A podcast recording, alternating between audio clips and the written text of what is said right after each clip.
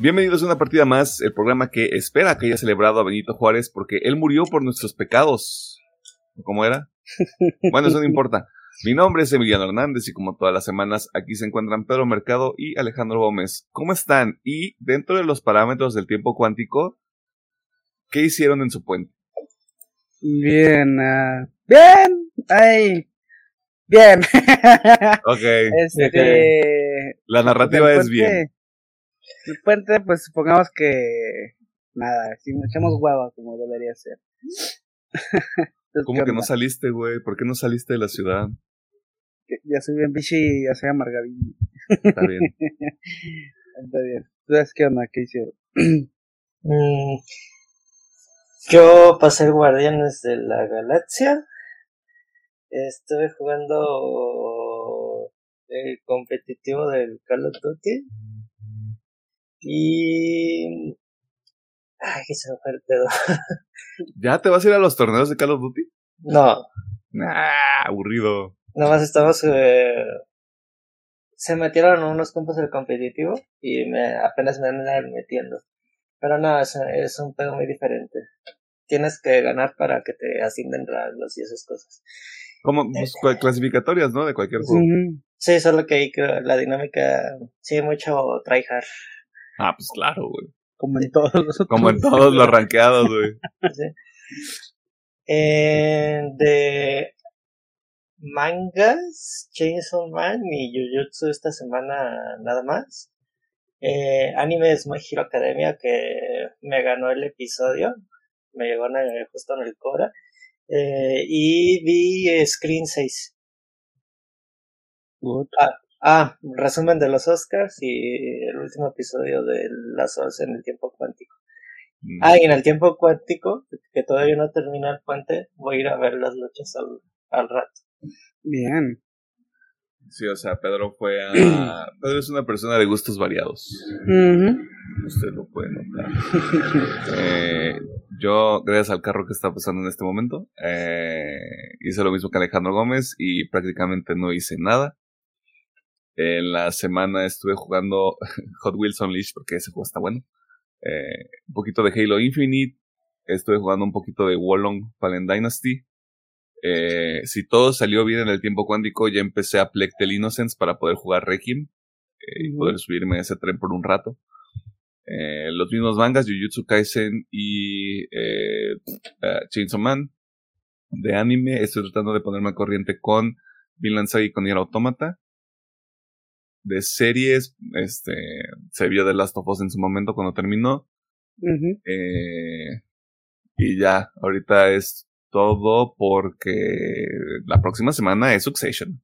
Y todos los domingos son de Succession a la chingada. Este, bien.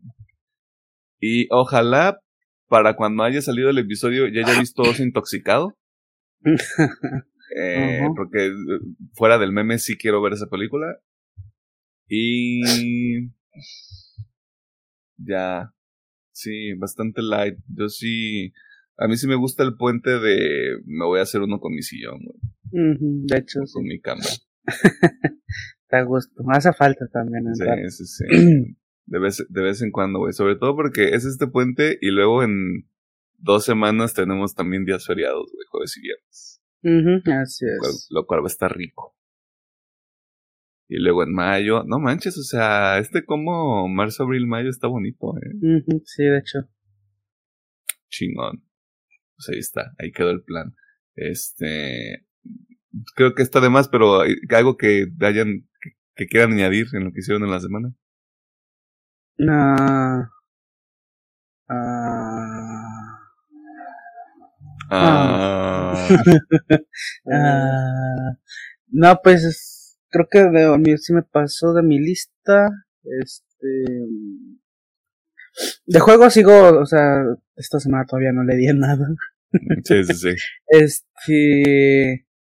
De animes, pues yo sigo con Blue Lock, My Hero, Tear Eternity.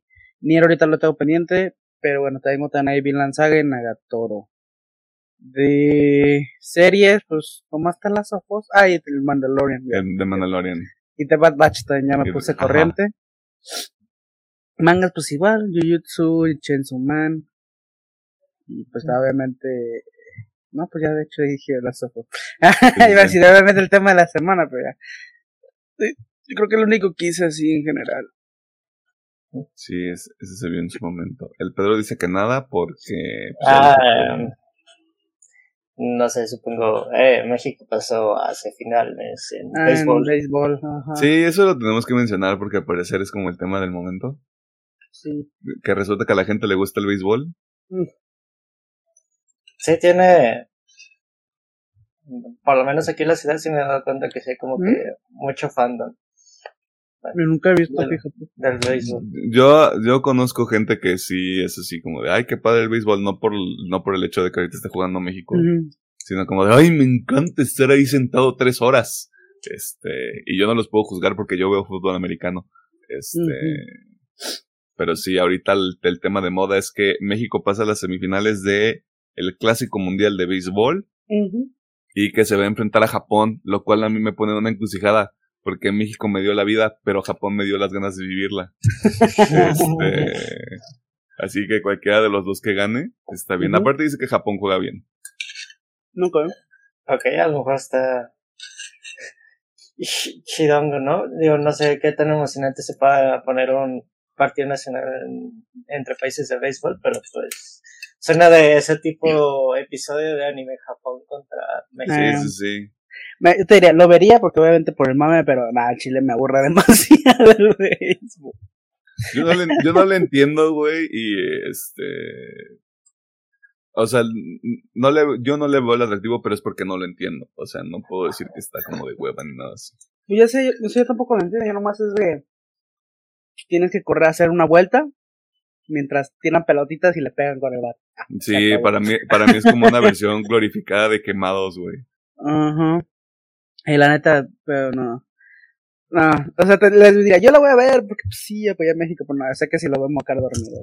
Eh, yo, lo voy a, yo lo voy a seguir con un ojo en el marcador y otro ojo en Aplectel. Mm, suena bien.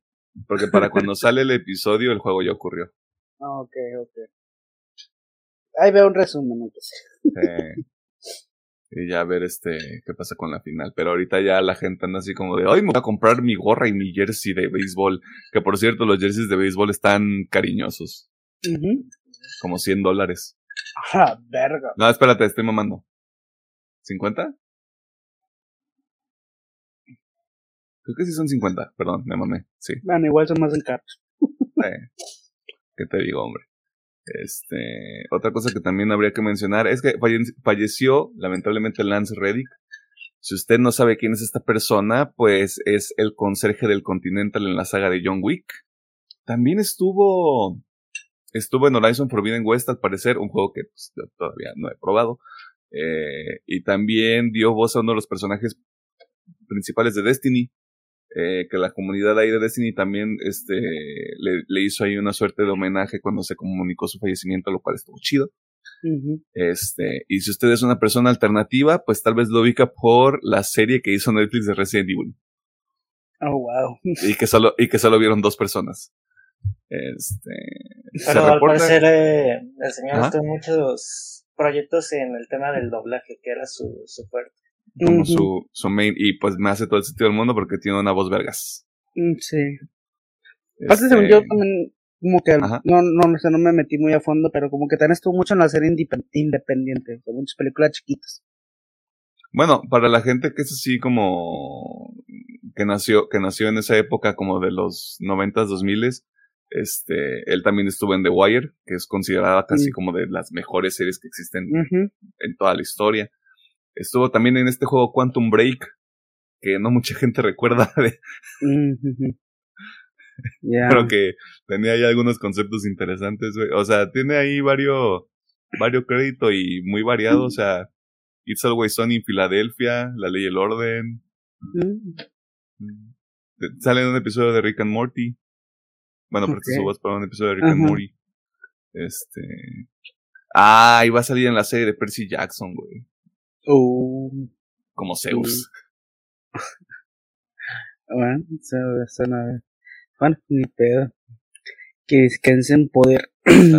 Así, es esto, mi chavo. Ah, y también va a estar en el juego, el nuevo juego de Hellboy. En el Web of Weird. Mira tú. Órale. Pues andaba chambeando, lo cual Sí, está chido. andaba, andaba chambeando.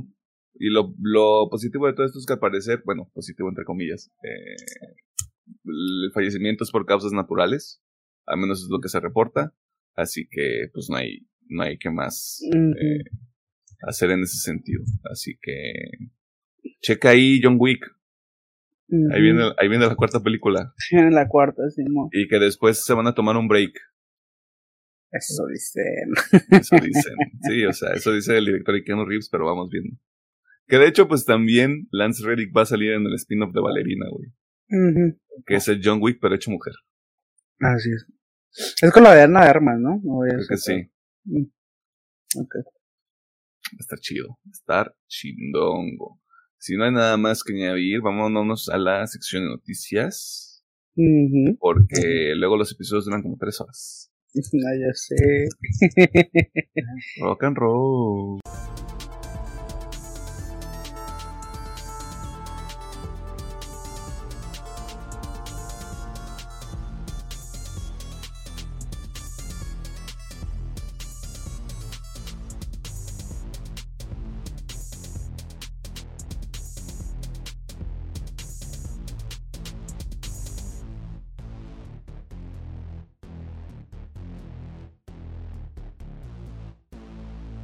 Nos encontramos en la sección de noticias donde te ponemos al tanto de las cosas más interesantes que suceden en el mundo del entretenimiento, la cultura popular y demás cosas ñoñas. El universo de DC ha sido un caos desde que inició en el ya lejano 2013, chinga tu madre 2013, con la película del hombre de acero.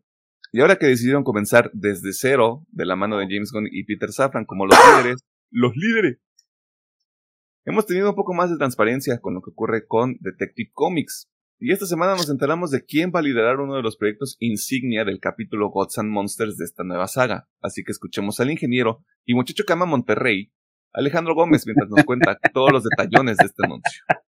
Ah, ya. Saludos a la gente de Monterrey. Sí, Este.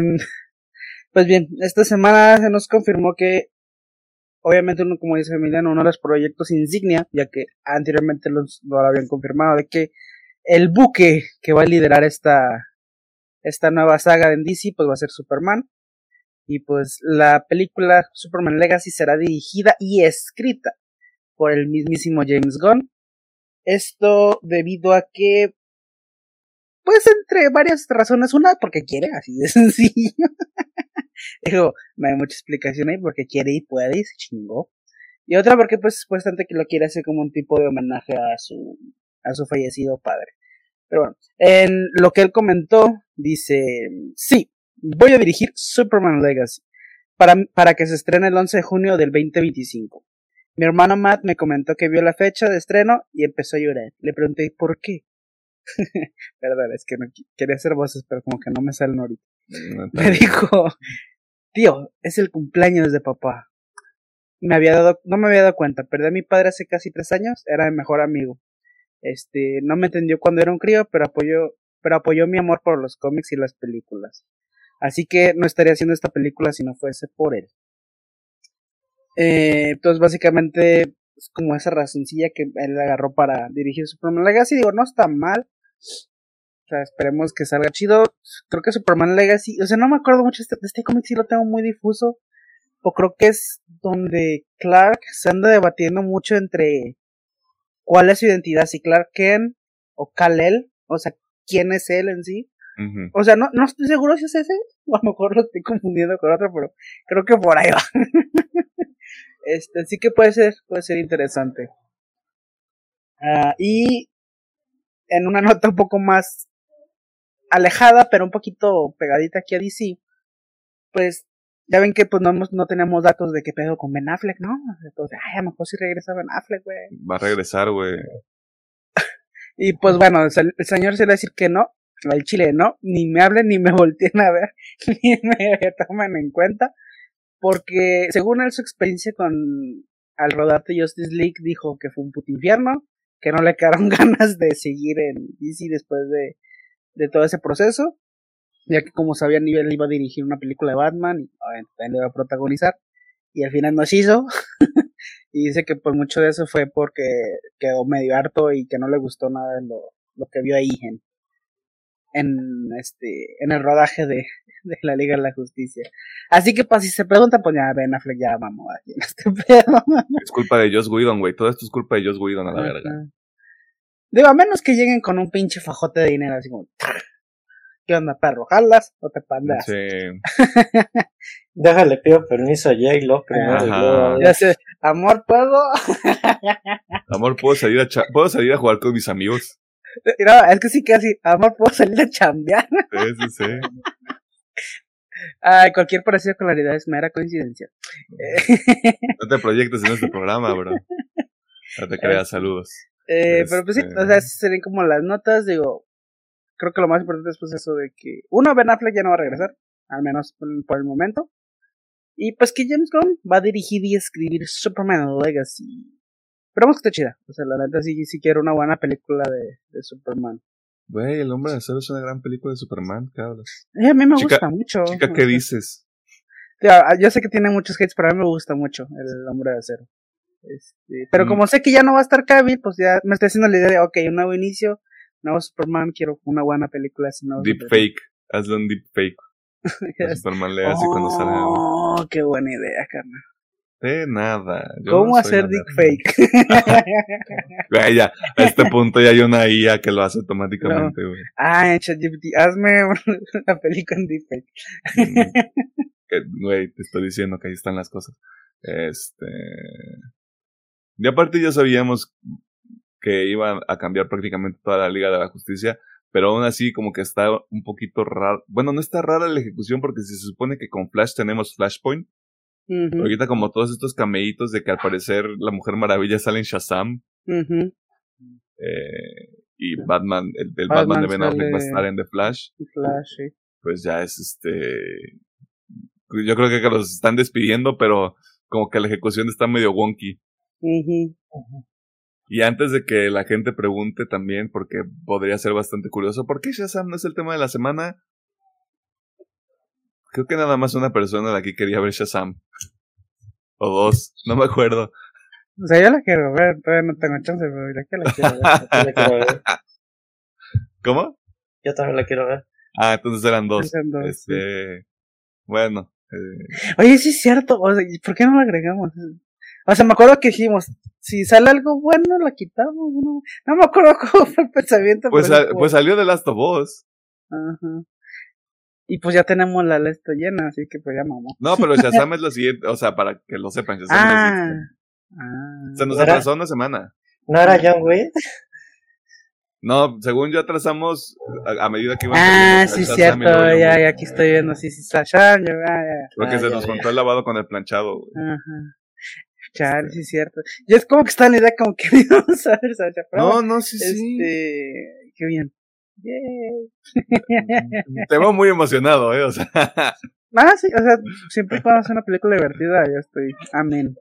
Mira, vamos viendo, vamos viendo qué ocurre, güey. Me entusiasma más John Wick, la neta.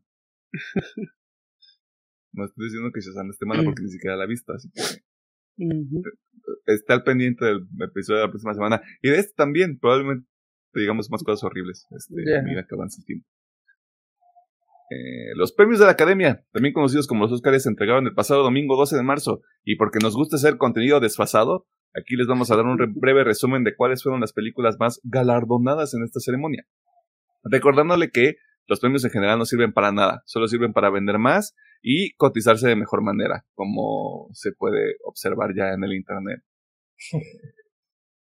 Pues yo qué les digo, ¿no?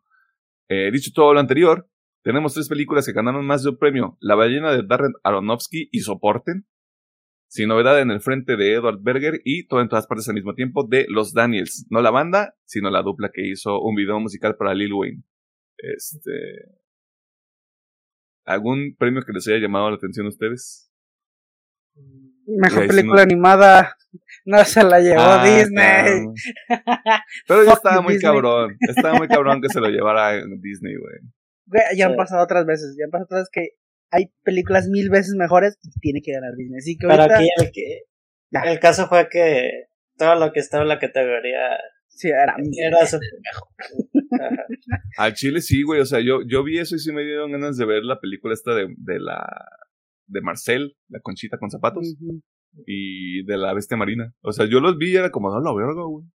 Sí, pero bueno. Yo, yo celebro, o sea, yo estaba feliz que hace ese Pinocho, el gato con botas, ganó Pinocho, fue a gusto, el- mi gordito bonito estaba bien precioso en la premiación. Este, pero yo festejo cuando no gana Disney. Fuck you Disney.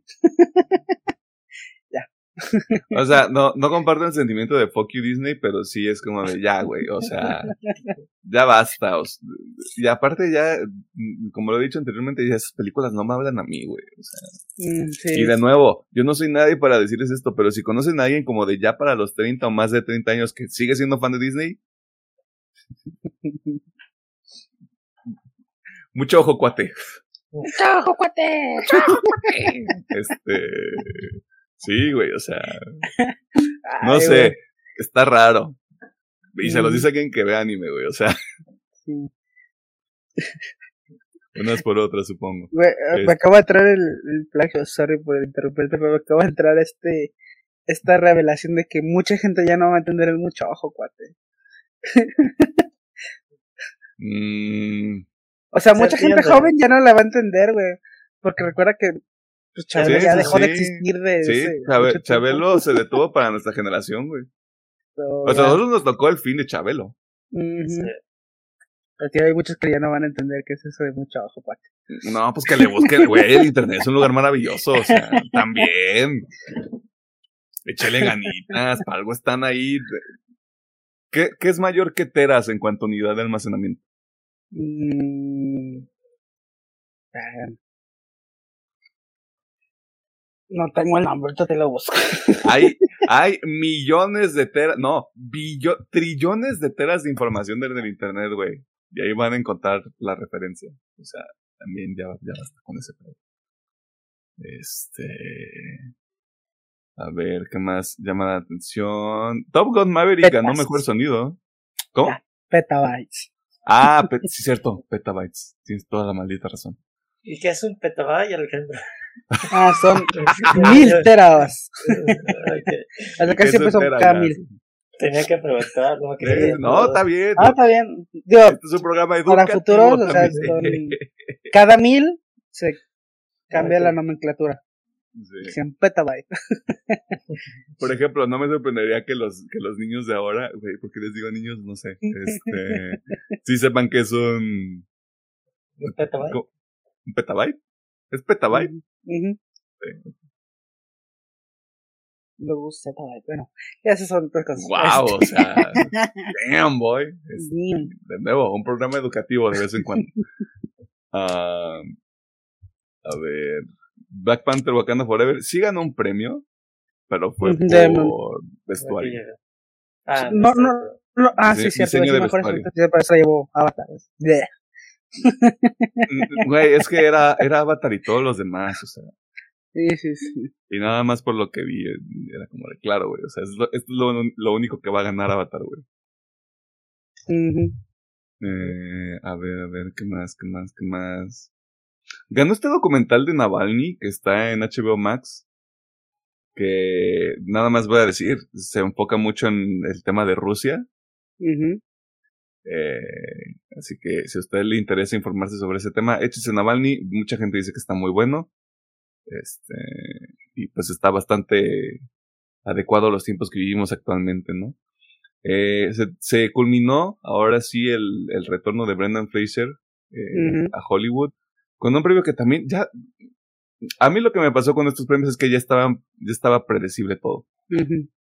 O sea todas las categorías importantes ya eran ya eran bastante predecibles que era lo que iba a ocurrir no lo digo como algo malo lo digo como de pues, la tendencia estaba muy marcada desde el principio usted estaba, estaba ahí al pendiente de las ceremonias anteriores eh, y pues ganó el internet güey Ujú. Digo, yo Y- me doy un poquito por Kate. Blanchett, porque sí, sí, yo sí me estaba yendo más por el lado de que Kate Blanchett para, para mejor actriz por como tal, portar, pero estoy también a gusto con, con Michelle Yeoh.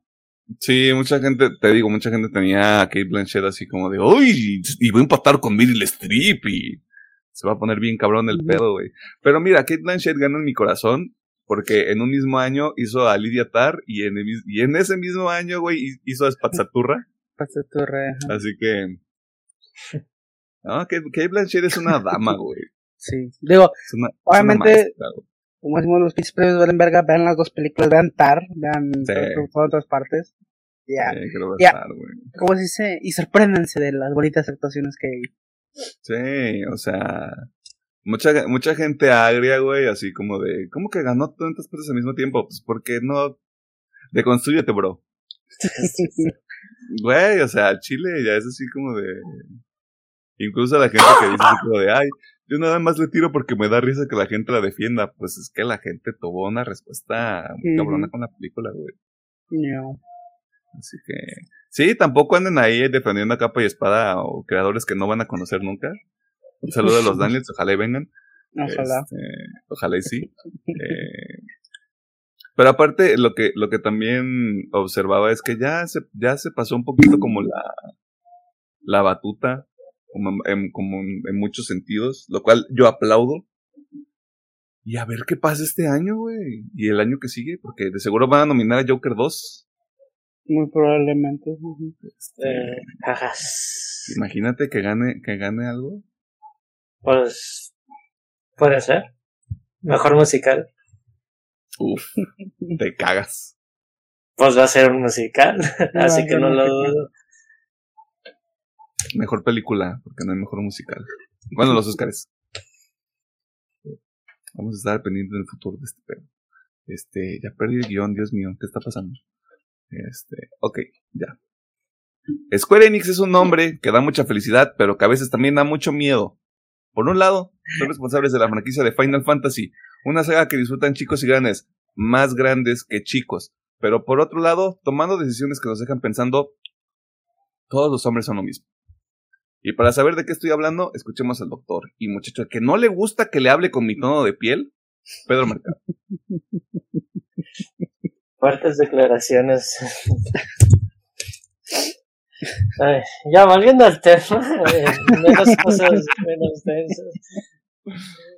Eh, salieron varias noticias relacionadas con el desarrollo de Forspoken, el juego que salió el pasado 25 de enero por parte de Square Enix.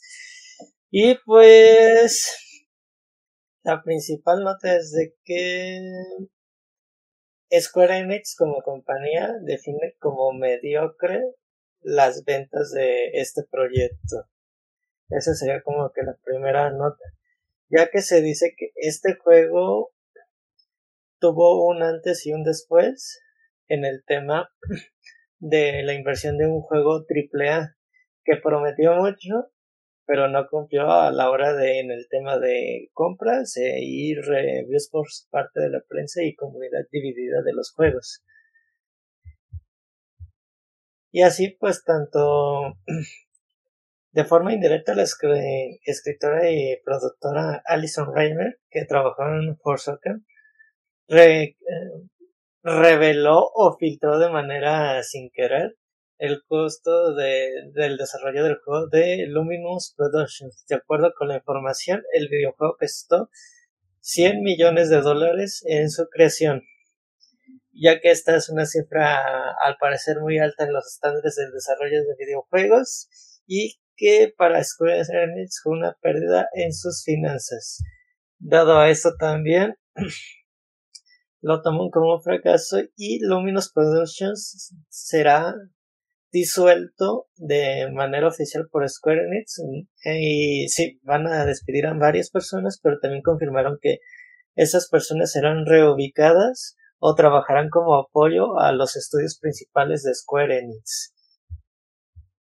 Y esa sería como que la nota general y también se habla de otros presupuestos que han tenido otros eh, videojuegos como Metal Gear Solid 5 de Phantom Pain que costó 80, eh, Red Dead Redemption costó 90, Final Fantasy 7 el original 114, Halo 2 120 y así varios ejemplos de juegos que costaron grandes más de, de 100 millones de dólares pero que sí fueron un éxito Y al parecer, para la gente de Square Enix, lo que hizo Luminous Productions no, no quedaron conformes con su trabajo.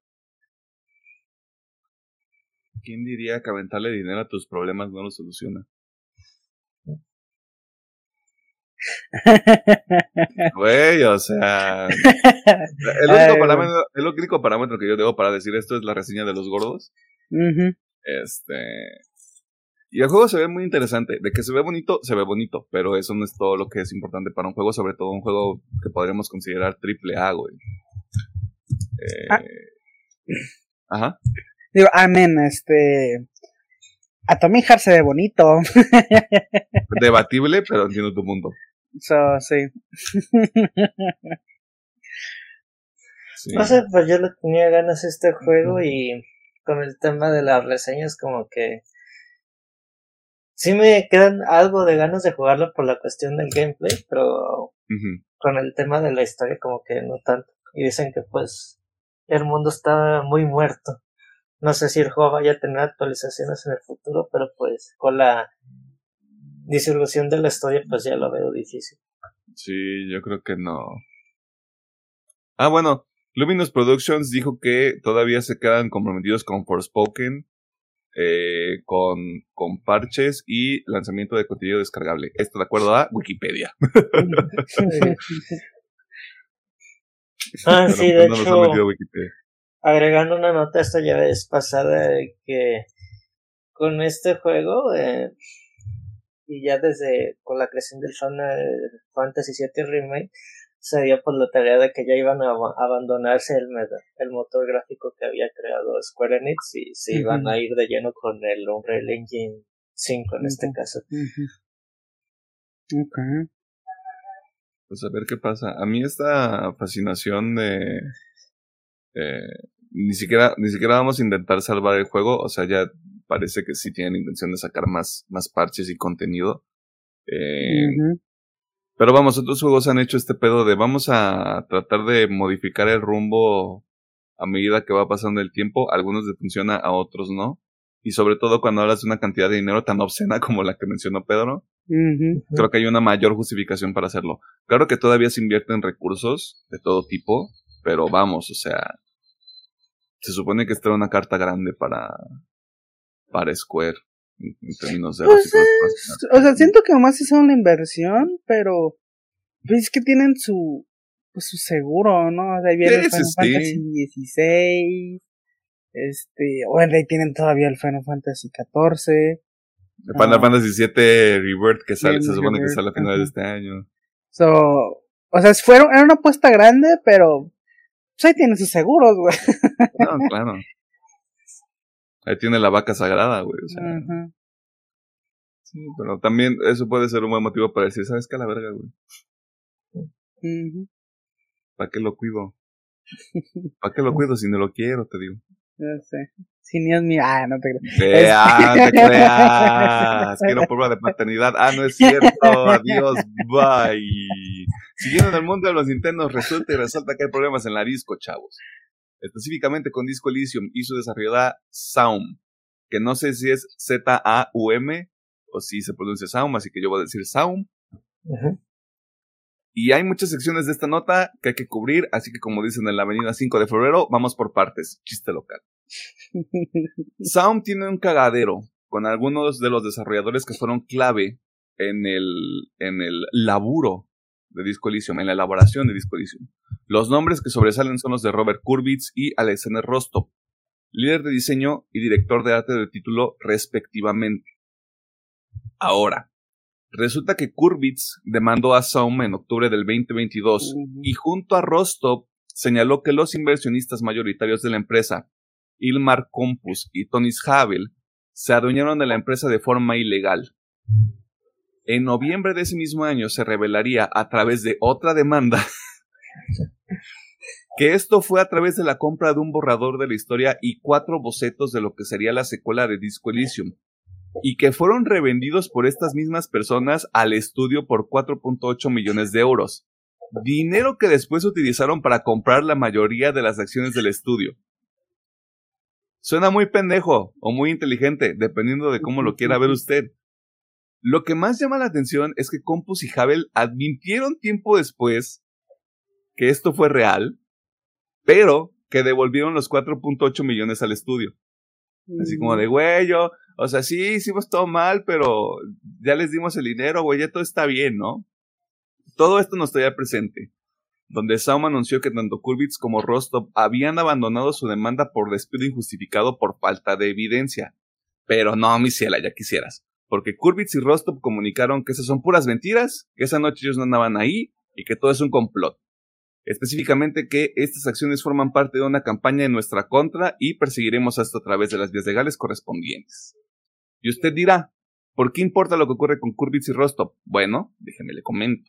Kurbitz fue responsable de las bases argumentativas de lo que se convertiría en Disco Elysium, mientras Rostov fue responsable del estilo de arte que usted puede observar en el título. A pesar de estas bajas y también de varios desarrolladores del equipo desde el 2022, desde ese mismo año se reporta que Sound sigue trabajando en la secuela de Disco Eliseo.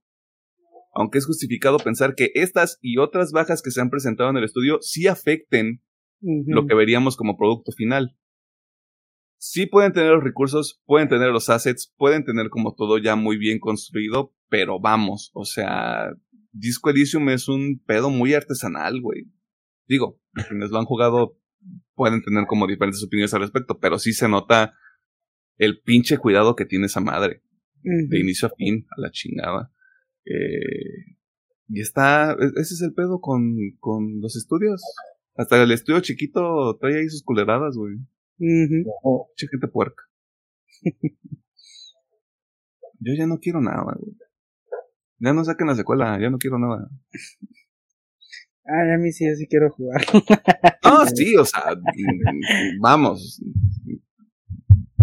Si lo encuentro en Steam a 100 baros, pues claro que lo compro y lo juego, güey, pero... Es de esas cosas que es, es mucho cagadero, güey. La neta.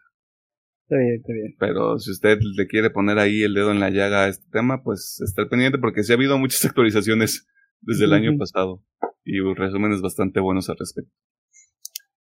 Y para reírnos un rato, también tenemos noticias de otro título que deberíamos ver a mediados del 2023, pero primero, un poco más de contexto, se la comen sin pretexto.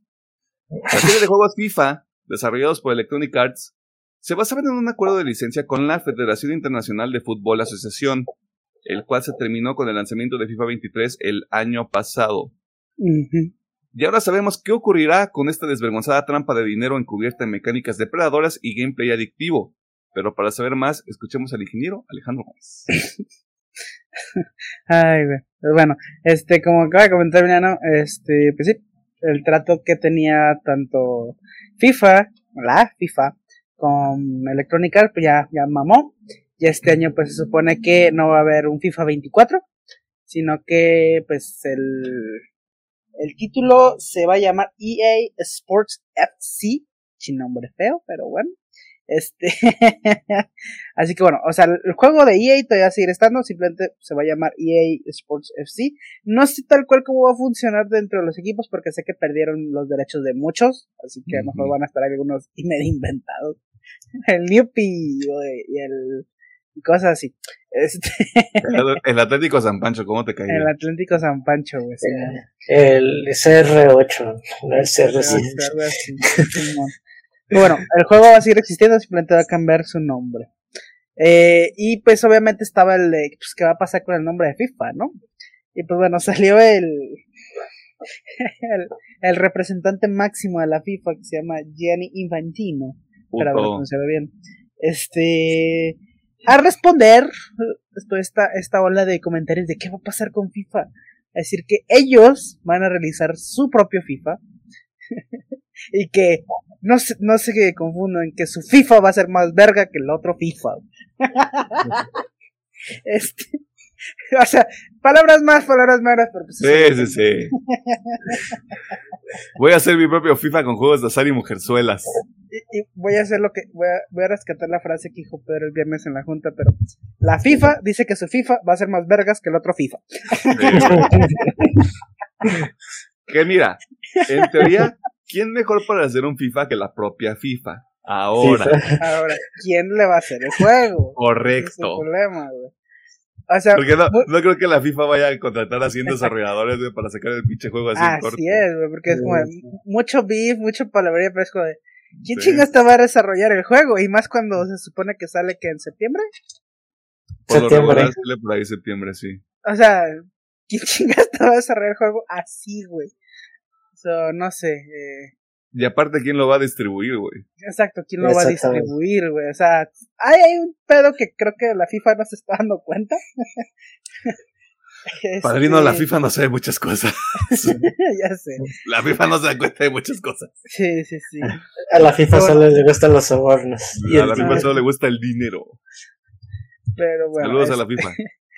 Así que bueno, Patrocínanos. patrocínanos. ¿O no? Sí, yo quiero conocer al bicho. Este, Sí, sí. Y comentarios. este. Adrizado, ¿le puedo dar un abrazo, señor bicho? No. No, pero te puedes tomar una foto conmigo si Ajá. quieres. Te puedes tomar una foto con este recorte de cartón. Ay, huevo. Ah, me parece el cartón del bicho. Y si le, pech- le picas en el pecho y dices, sí. Como figura de acción noventera. güey. Te voy a decir, tiene las cuatro toneladas del CEO, del Sí, clásico ándale. cliente. Ah, sí. Sí. Esto es para todo el público. bueno, este. Así que bueno, e- esa es la nota. El FIFA, tal cual es el juego ya FIFA, no sabemos cómo salir. Como decimos, no tienen, bueno, al menos no es público quién chingos lo va a desarrollar, quién lo va a distribuir. Por lo mismo, no sabemos ni cuándo va a salir. Yo creo que va a ser lo más pronto posible porque pues tienen que, tienen que ahí ganar su feriecilla. Pero si, si usted es muy fanático de los juegos de fútbol, pues bueno, ahí va a estar el de EA, que le repito, se va a llamar EA Sports FC. Más búsquelo como EA Sports y a la verga. Ya. Así que pues, a ver cómo sale. Mm, Digo, sí, va a estar interesante porque quieras o no, podrán repetir la misma fórmula EA, pero ya mínimo tienen las mecánicas del juego. Y, y el estudio que vayan a escoger para que haga un nuevo juego de fútbol tiene que innovar para que el nuevo FIFA sea más vergas que el otro. No, si ya dijiste que, que va a ser el más el FIFA Sí, más güey. vergas de todos los FIFAs, güey, no, o sea, Tiene que ser. tiene ¿Cómo que se ser. llamaba el de Konami? ¿El eFootball? eFootball. No, Va a ser el, eFootball. el eFootball está ahorita comiendo comiendo pegamento, güey, o sea, me cayudas así en la nariz, El güey, de o la, sea, de la FIFA, tal cual, güey, como el de Konami. sí, sí, sí. Yo también, es que a mí me, a mí me gusta mucho este pedo de, a mí me gusta Mickey, este, de, voy a hacerlo más vergas, y es como de, señor, usted no sabe cómo hacer un juego, No importa, lo voy a hacer, así como de, y me, va, y me va a quedar vergas. ¿Qué tan difícil puede ser? Y Mm. Ay, mi ciela. Ay, mi ciela, vamos viendo qué onda. Es- Esa es la buena y triste noticia, supongo, para los fans de FIFA. Supongo. Así Es bueno, Ubisoft, se va FIFA. Mira, no, bueno, este, su feria cada añito. Al menos de aquí que sale el otro FIFA. O si le haya gustado. Y si usted tiene, creo que es el, el EA Play Pro, Mm, creo que tienes acceso al, al juego. sí. al- a los juegos. Así que si usted prefiere pagar una suscripción que pagar el juego completo, porque ya luego los juegos cuestan un huevo. este, O un ovario, dependiendo de quién sea usted. Este, pues ahí está. Échale un ojo. O no. Déjenme comprar. FIFA ya, ya también. Ajá. O cómprenlo cuando lo, cuando lo bajan seis meses después a 500 varos. Es, esa es una muy buena estrategia. Oye, a mí me ha funcionado. a mí me ha hecho feliz. En los trailers de la semana no hay nada. Yay. Al parecer, al parecer había un nuevo trailer de la sirenita, pero ¿aquí alguien de nosotros quiere ver la sirenita? Y digo, no, no- no- nada por la polémica de si. Sí, sí, sí. Simplemente me vale ver las sirenitas en general. O sea, yo tengo, yo tengo el extraño presentimiento así como en la parte de atrás de mi cabeza que Alejandro Gómez va a terminar viendo la sirenita, pero no por gusto. Bueno, puede ser. Puede ser. Este. ¿qué en el futuro. Ajá, averígualo en el futuro. Eh, ay, un, sí, o sea, no. No, ¿para qué? Va a salir un tráiler de Jedi Survivor el lunes, que para cuando sea el episodio ya está ahí afuera. Este, pero pues sí, no hay, no hay tráiler, este. Y esta semana va a haber un chingo de trailers, ¿no? Ajá. Ah, que no había tráiler de la semana, ojete. Ahora van a tener varios. Ahora, sí, ahora van a tener todos, cabrón. Así no, espérate, es que yo no dije eso. Este, yo no fui. Eh, así que, nota de la semana. Así. No el FIFA va a ser más verga. El FIFA va a estar más vergas. Ay, verdad, verdad. Oye, perra, ¿quieres ver un FIFA bien chingón? Güey, me encanta. Me encanta, güey. ¿Qué tan difícil puede ser hacer un FIFA, güey? Siento que esa es la mentalidad. Sí. Así, pues nomás tenemos que pasar lo que, lo que vemos en nuestros ojos, ¿no? Ajá. ¿Qué te voy a decir? Y que tuviera ciencia. Ah, sí, pues.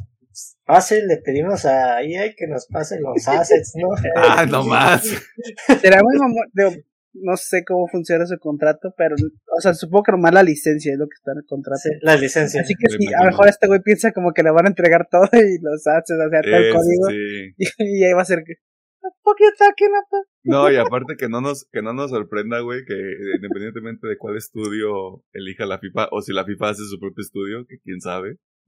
No nos sorprenda el crunch, no nos sorprenda, este, ahí comportamientos ahí medio inaceptables, medio toxicones, así Sí. que Sí, sí, sí.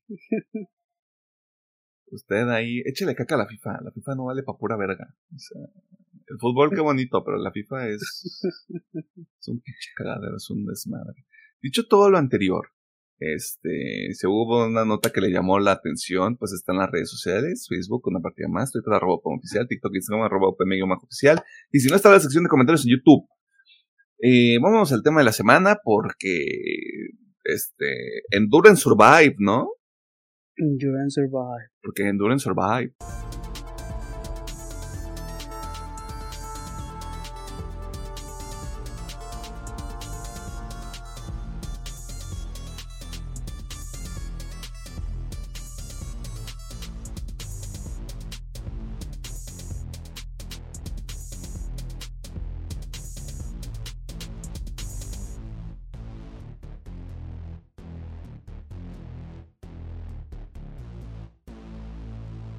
Nos encontramos en el tema de la semana y en esta ocasión vamos a platicar sobre una de las series más llamativas del 2023, original de HBO y adaptación de uno y adaptación de uno de los videojuegos más galardonados del ya lejano 2013.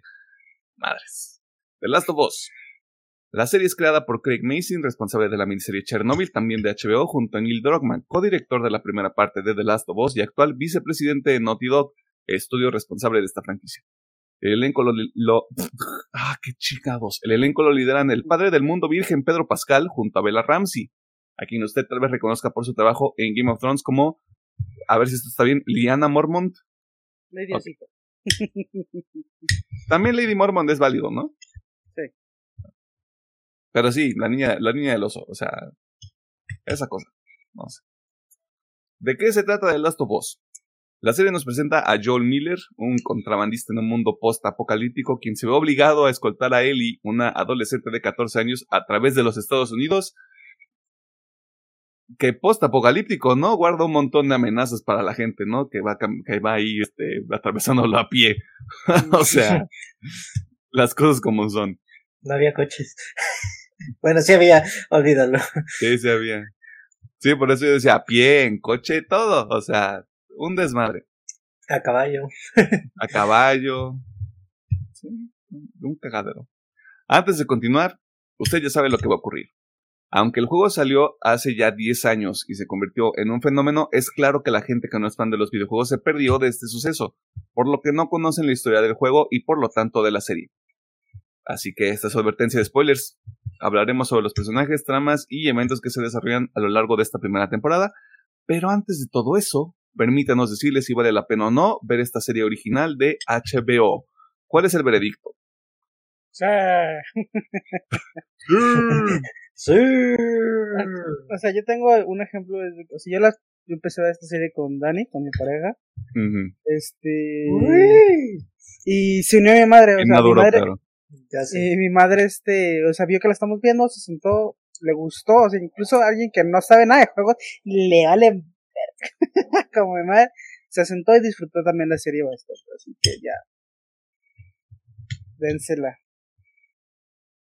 El Pedro quiere comer, así que... Te doy chance, te doy chance, güey. Pero- No, también la recomiendo. Es muy buena serie en, en todo aspecto. Ya lo he dicho que yo sé que es muy, muy buen juego, pero yo no soy el super público que conectó así machín, pero la serie, es más, creo que a mí personalmente me gusta más la serie porque tocan otros personajes y cosillas que no hacen en el juego.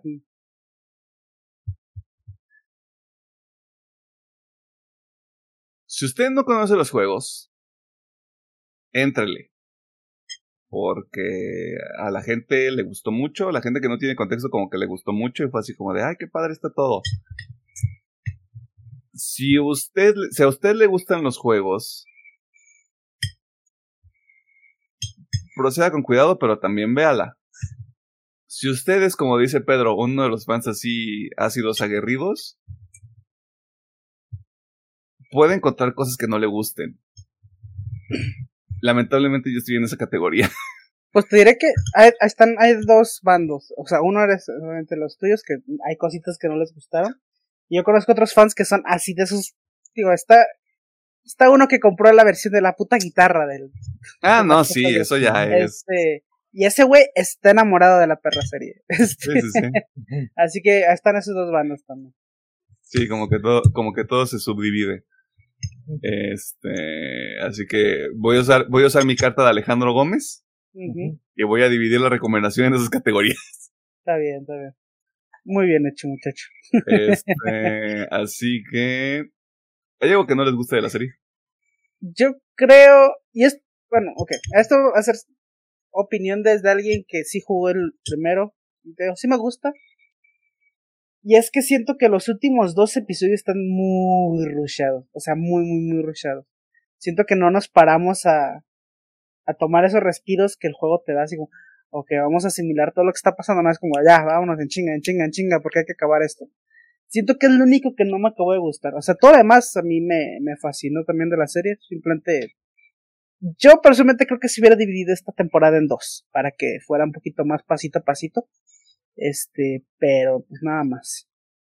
Pedro. Mm, siento que en el mundo que construyeron en la serie sí está muy bien representado y bien con lo bajaron el contexto a una realidad en el juego, aunque en el juego también lo hacen, pero digamos lo que no me gusta es que a veces siento que algunos episodios, no todos así, y es contado que a veces se siente el ritmo o perdía ese sentimiento de ansiedad o presión. Por ejemplo, a mí el primer episodio, los primeros media hora, a mí se me hace... Sí me siento hasta incómodo de, güey, ¿qué está pasando?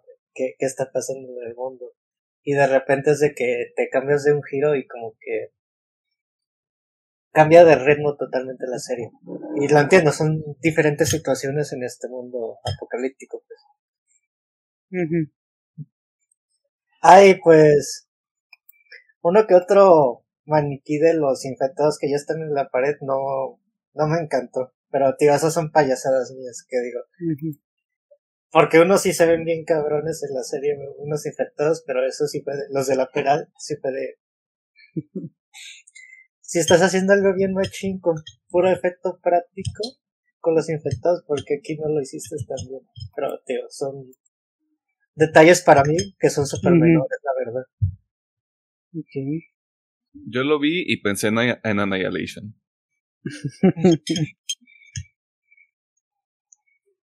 Hasta, hasta daba un poquito más de miedo los de Annihilation, pero dije, ah, con que plagiaron al juego.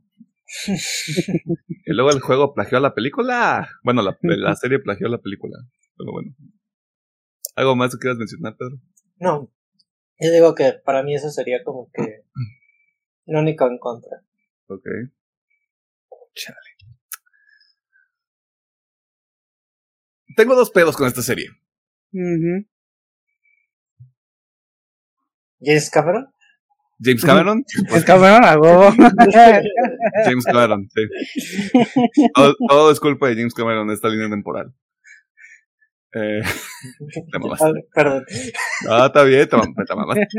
Este, se mamó. O sea, es ese tipo de se mamó. Eh, siento que la, serie se- la serie se queda corta con la relación de Joel y Ellie. Y va un poquito de la mano con lo que dice Alejandro Gómez. Los últimos dos episodios sí se sienten muy apresurados. Y entiendo que eh, para la gente es como el shock de las cosas que transcurren en los dos episodios porque, vamos, la estructura de la historia es muy... es- ¿Sabes qué eventos y qué sucesos tienen que pasar para que la historia no pierda como la identidad? Y es bastante, es bastante claro. Pero justamente eh, eso que dice Alejandro Gómez sobre todo de nos faltó como este esta fluctuación de ritmo para no para que no sea como un cambio tan drástico e incluso siendo que la serie no es tan de acción aunque sí tiene secuencias y cuando las tiene pues sí valen mucho la pena y son vistosas siento que faltó ese tema de desarrolla los personajes. Incluso los que, incluso los que salen sobrando, que son varios, y que también algunos salen del juego, otros no. Eh, y eso me va a llevar también a un punto que tengo muy específico de las cosas que sí me gustaron. Eh, siento que en el tema de la relación de los personajes, todos en general, se queda muy corto.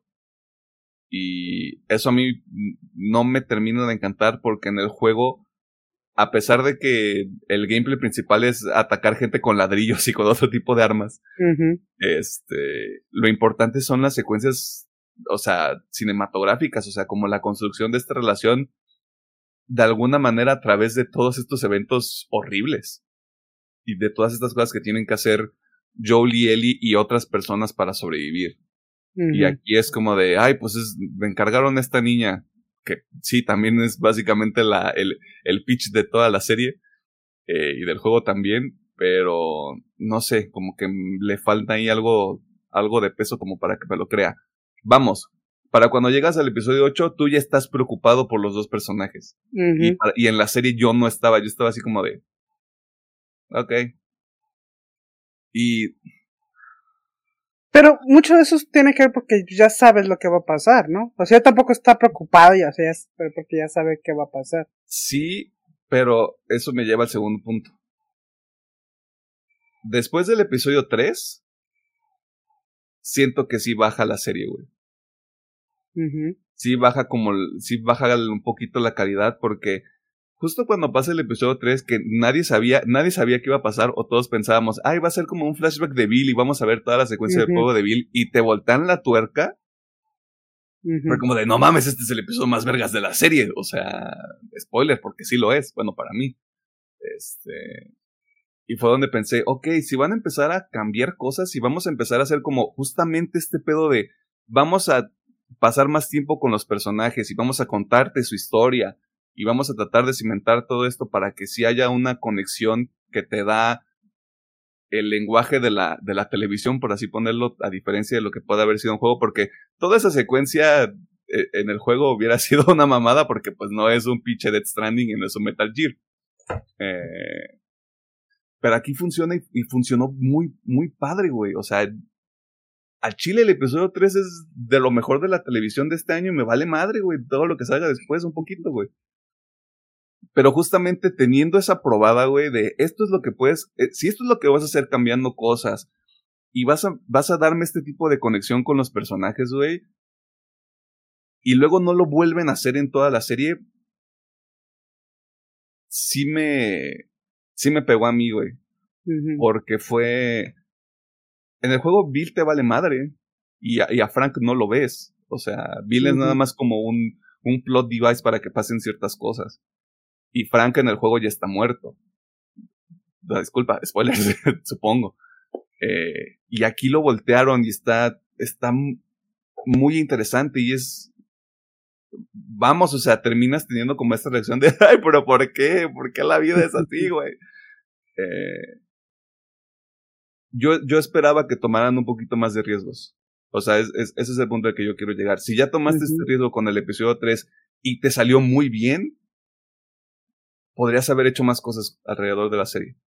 Tomando en cuenta también lo que digo de ciertos elementos, ciertos eventos no podían cambiar. Y luego los cambios que hacen, no sé, como que se sienten las, como las cosas que ya habíamos visto. Lo que pasa con David, de que David es creepy en el juego. De eso todos podemos estar de acuerdo. Pero aquí le meten como esta onda de el culto y como que le gusta hacer ahí cosas cochinotas. Este, no estoy diciendo que no es que esté mal. Vamos, la serie no está mal, eso también lo quiero dejar claro. o sea, la serie no está mal hecha ni tiene cosas así de, ay Dios mío, qué horrible está toda.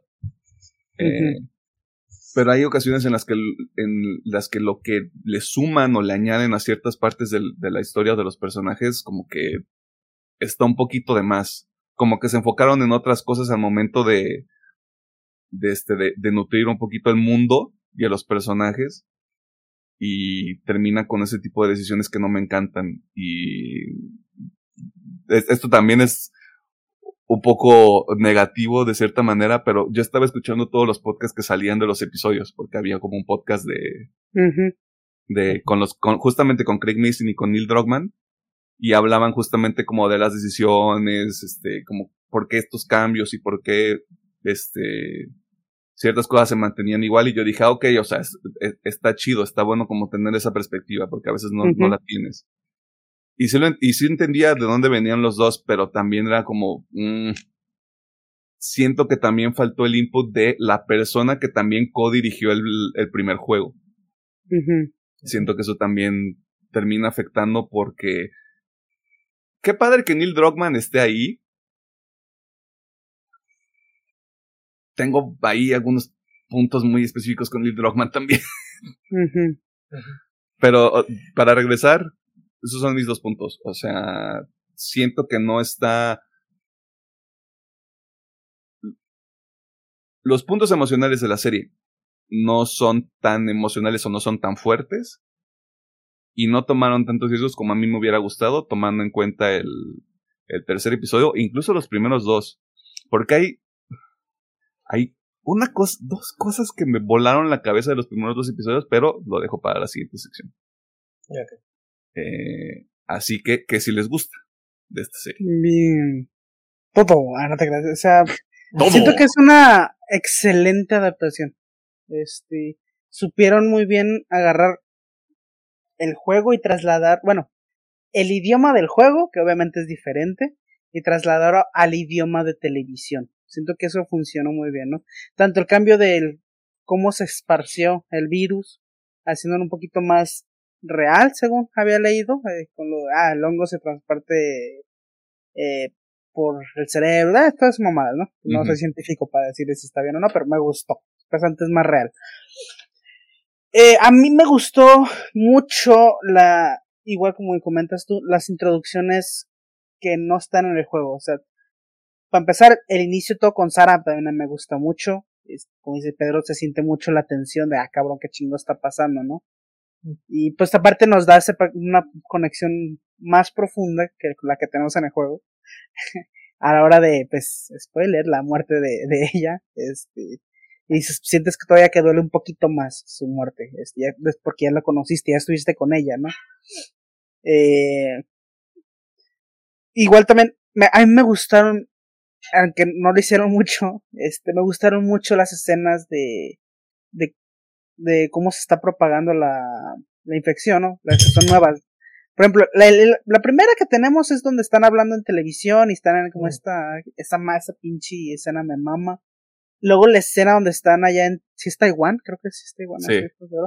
este, en esta fábrica donde la morra dice que hay que bombardear, güey, chingue su madre, que esas escenas están tan bien hechas, cabrón. Eso es, eso es Craig Mason, eso es Chernobyl, güey. Eso es Chernobyl, güey.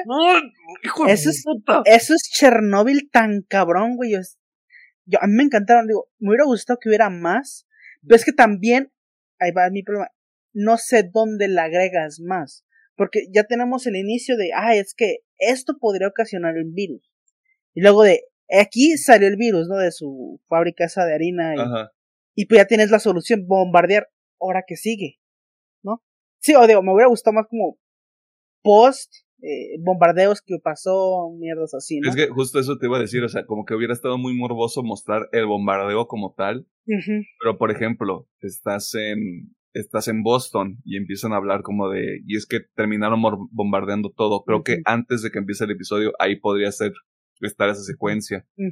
Este, llegan, no sé, de nuevo, yo lo hilo mucho también porque como que están muy separados esos cold opens que les llaman, de lo que pasa con los episodios. Pero creo que haber hecho esa, esa conexión de, ok, esto fue como el pre, ahora estamos aquí, y como que ver a los personajes en otro, en otro aspecto, güey. Mm, creo que también hubiera ayudado porque te hubiera dado ese miedo, porque eso es lo que hacen esos dos, cold opens. Te meten miedo bien cabrón, güey.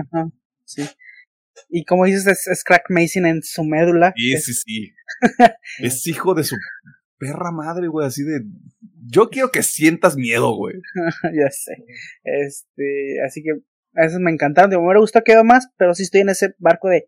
Pero qué cuentas, ¿no? O sea, siento que esa fue como su pensamiento a la hora de, de estarlos este, haciendo. Es, ok, aquí tenemos estos dos call opens. Ahora qué, o sea, podríamos seguir, pero ¿qué contamos? ¿Qué contamos que sea de valor y que agregue cosas a la historia? Sin este que se pierda pues la esencia, ¿no? Eh, así que siento que por ahí se fue, eh, pero a mí me encantaron. Obviamente Pedro Pascal y Bella Ramsey, I love them. Obviamente Pedro Pascal, como sabemos, yo amo a Bella, Bella Ramsey desde Juego de Tronos, siento que aquí la hace excelente, junto con Pedro, o sea, los dos son excelentes en lo que están haciendo. Ah, a mí personalmente de mis episodios favoritos sí, es el 3 con Billy Frank, obviamente es un episodio, una obra maestra ese pinche episodio, es muy muy bueno, pero a mí también me gustó mucho el, cuando llegan a, aquí a la primer comuna, que se me acaba de ir el nombre. ¿La Jackson? Jack, no, no es, o no sé si es, no, no es Jackson, es antes, cuando, el sordomudo, se me dio cómo se llama. Kansas City. Este, Kansas City, gracias. Con Sammy Henry. Ándale, Sammy Henry. A mí me gusta mucho. Pero siento que. A mí me gusta mucho eso porque yo sabía el contexto. O sea, yo. yo nomás, este, cuando estaba viendo la serie, yo decía, mm. es que se viene, güey, es que viene, es que viene. Este. Y siento que es por eso, pero igual siento que sí me gustó cómo está manejado entre la serie. Again, aquí es donde, aquí justamente a partir de ese episodio es donde digo, me hubiera gustado que fueran más lentas las cosas. Porque siento que todo se resuelve muy rápido, no es como que así ah, ya salimos, este, ya salimos de aquí de Kansas City, ya estamos en un lugar a salvo, entre comillas, pero todo pasa muy rápido. Pasa muy rápido la escena del francotirador, este, obviamente la mordida de Sam y la y que este se muera. O sea, está bien, como está, está bien, pero me hubiera gustado que se hubiera tomado más tiempo. ¿no? Al menos, no sé, unos dos episodios más, por ejemplo, en Kansas City para ver eh, toda la riña que había entre las facciones de ahí. Obviamente el cómo se desarrolla más la relación de, de Ellie y Henry. Porque pues al final sí duele ese pedo, ¿no? se, supone que duele la muerte de Henry porque pues eh, se crea una conexión muy, muy fuerte con Ellie. Sam es el niño, Henry es el adulto. Ah, bueno, da igual. Este, el sordomudo. se entiende, este, ajá. Bueno, pues eso. Eh, así que, no sé. Ahí, ahí donde yo, yo personalmente digo, aquí me hubiera gustado que empezara a ser más lento. Y pues de ahí para arriba, pues siento que sí, se toman mucho pausas en los riesgos. Aquí ya es como, vamos a copiar todo tal y como está. Simplemente quitando las partes de, pues de gameplay, ¿no? Tal cual es lo que hicieron. O sea, simplemente copiaron todo. Que para mí está bien, como digo, se traduce bastante bien y de ahí yo no tenía problemas hasta cuando llegamos con David, que sí es como de, ah, vamos muy rápido, carnal. Al menos unos dos, tres episodios con, con la trama de David y los caníbales, este, me hubiera gustado más también. Incluso siento que la escena final hubiera tenido más impacto, este, si hubiéramos conocido más a, a todo el culto que rodea a David, ¿no? No, no más David como tal. Que es como lo que te quieren dar a entender al principio, pero pues como que vale verga porque al final no hay nadie, o sea, todas las agentes que vemos sí vale verga porque pues ya no están. Bueno, eh, a fin de cuentas, para no alargarme más, a mí me gustó mucho, siento que está muy bien traducida. Repito, o sea, a mí me hubiera gustado que se hubiera dividido en dos. Espero que la siguiente temporada sí esté dividida al menos en dos partes para tener las dos versiones de la historia y al final tener ya como que la conjunción de ellas. Ya confirmaron que sí. Que sí son temporada 2 y temporada 3. Sí, porque si es así, si va a ser igual de rushada, también, o sea, no digo que vaya a estar mala, pero sí se van a perder muchos detalles que, que pueden ser de mucho valor. Este. a mí se me preocuparía eso. Porque me gustaría que organizaran mejor el timeline de las temporadas. No, sí, o sea, tú ten por seguro que lo principal que yo voy a buscar en esa pinche temporada es. Está mejor contado. Sí. Sí, sí, sí. Porque digo, eh, el 2 es muy buen juego. Porque todavía hay gente que dice que es un horrible juego. Es un muy buen juego. Simplemente está mal contado. Sí. o sea, es lo único que tiene ese juego. Y ahí viene Fantasma a decir que, que sí también. ¿Qué, ¿Qué, ibas a decir? Ah, no, pues eso, que es, sí espero de que cuesten las dos historias a la par y no vaya a ser primero la de Ellie y luego la de Abby. Sí, o sea, puede ser tipo, pues, es que a mí me gustaría mucho que primero empezáramos con Abby. Que nos contaran quién es Abby, de dónde viene Abby. Y después, antes, antes de la revelación, que Dios, bueno, bueno, lo voy a dejar en suspense. Por sí, porque de nuevo hay, gente que no este, sabe. Bueno, antes de que llegue la revelación con Abby, nos pasamos a, a Ellie, y vemos todo este inicio del juego donde ella está en. Sí, Jackson, ¿verdad? Este, sí. Que está en Jackson y está con esta morrita y bla, bla, bla, ¿no? Y ya luego se empiezan a, a fluir la serie entre sí, ¿no? O sea, vemos todo el, el segundo, bueno, el primer giro en el juego, pero, ah, yo no, el otro giro, este, y hay como que se van intercambiando, pero sí me gustaría que primero ver lo de Abby, quién es Abby, de dónde viene Abby, y por qué es importante Abby, después vemos qué está pasando con Ellie, y ya después, ok, se van cruzando las historias. Incluso, incluso antes de eso, güey, o sea, tu, tu cold open de la segunda temporada, en teoría no estamos diciendo que así tenga que ser. Si es Abby, incluso te diría, la mayor parte de ese primer episodio tendría que ser toda la historia de Abby. Sí. Porque el siguiente episodio es todo lo que pasa con Ellie en esos cinco años. Y ahí sí te lo puedes pasar, vámonos, o sea, sí, porque son momentos muy específicos, son cosas que sí tienen que ocurrir. Me gustaría que, bueno, este es un pequeño spoiler, pero no afecta mucho. Ajá. Me gustaría que todo, un episodio entero del recuerdo donde están en el museo, por favor.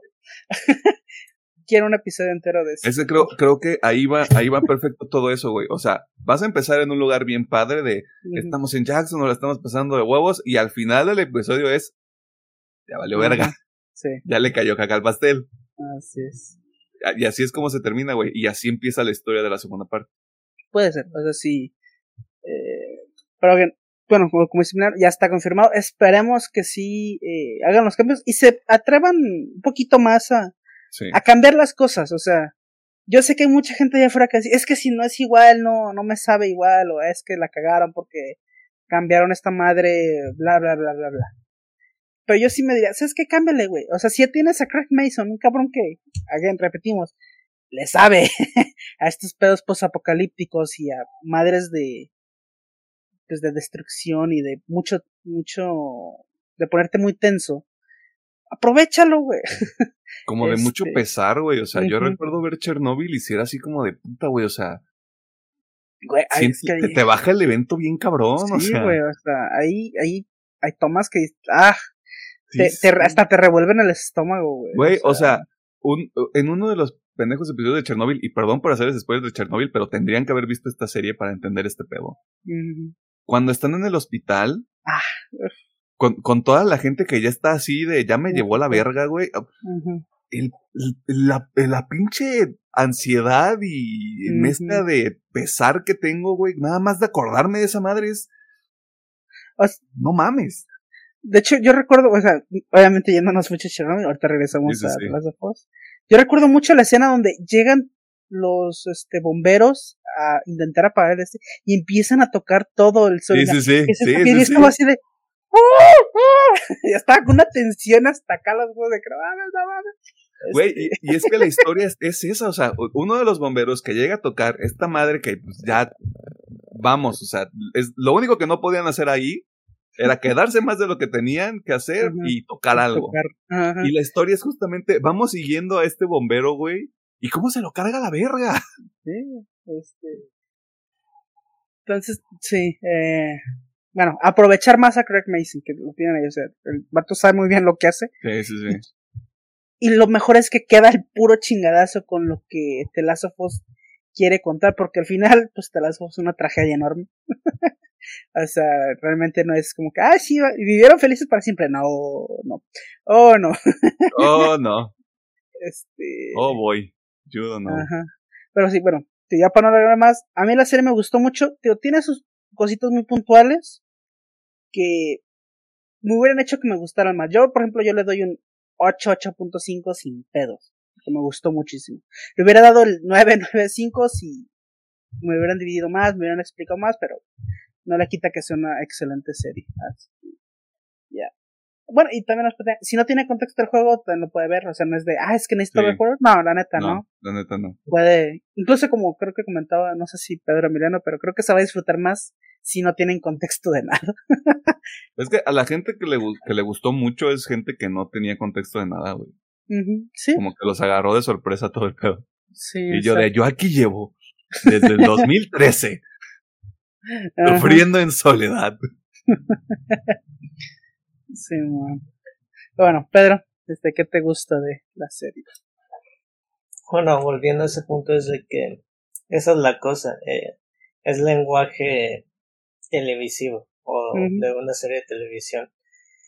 Y pueden o no haber tomado riesgos, pero creo que para, para lo que fue creada funciona. Y quieras o no, pues el, el videojuego tiene otros elementos donde se pueden tener otras cosillas o no. Y pues al final todo son decisiones para la serie.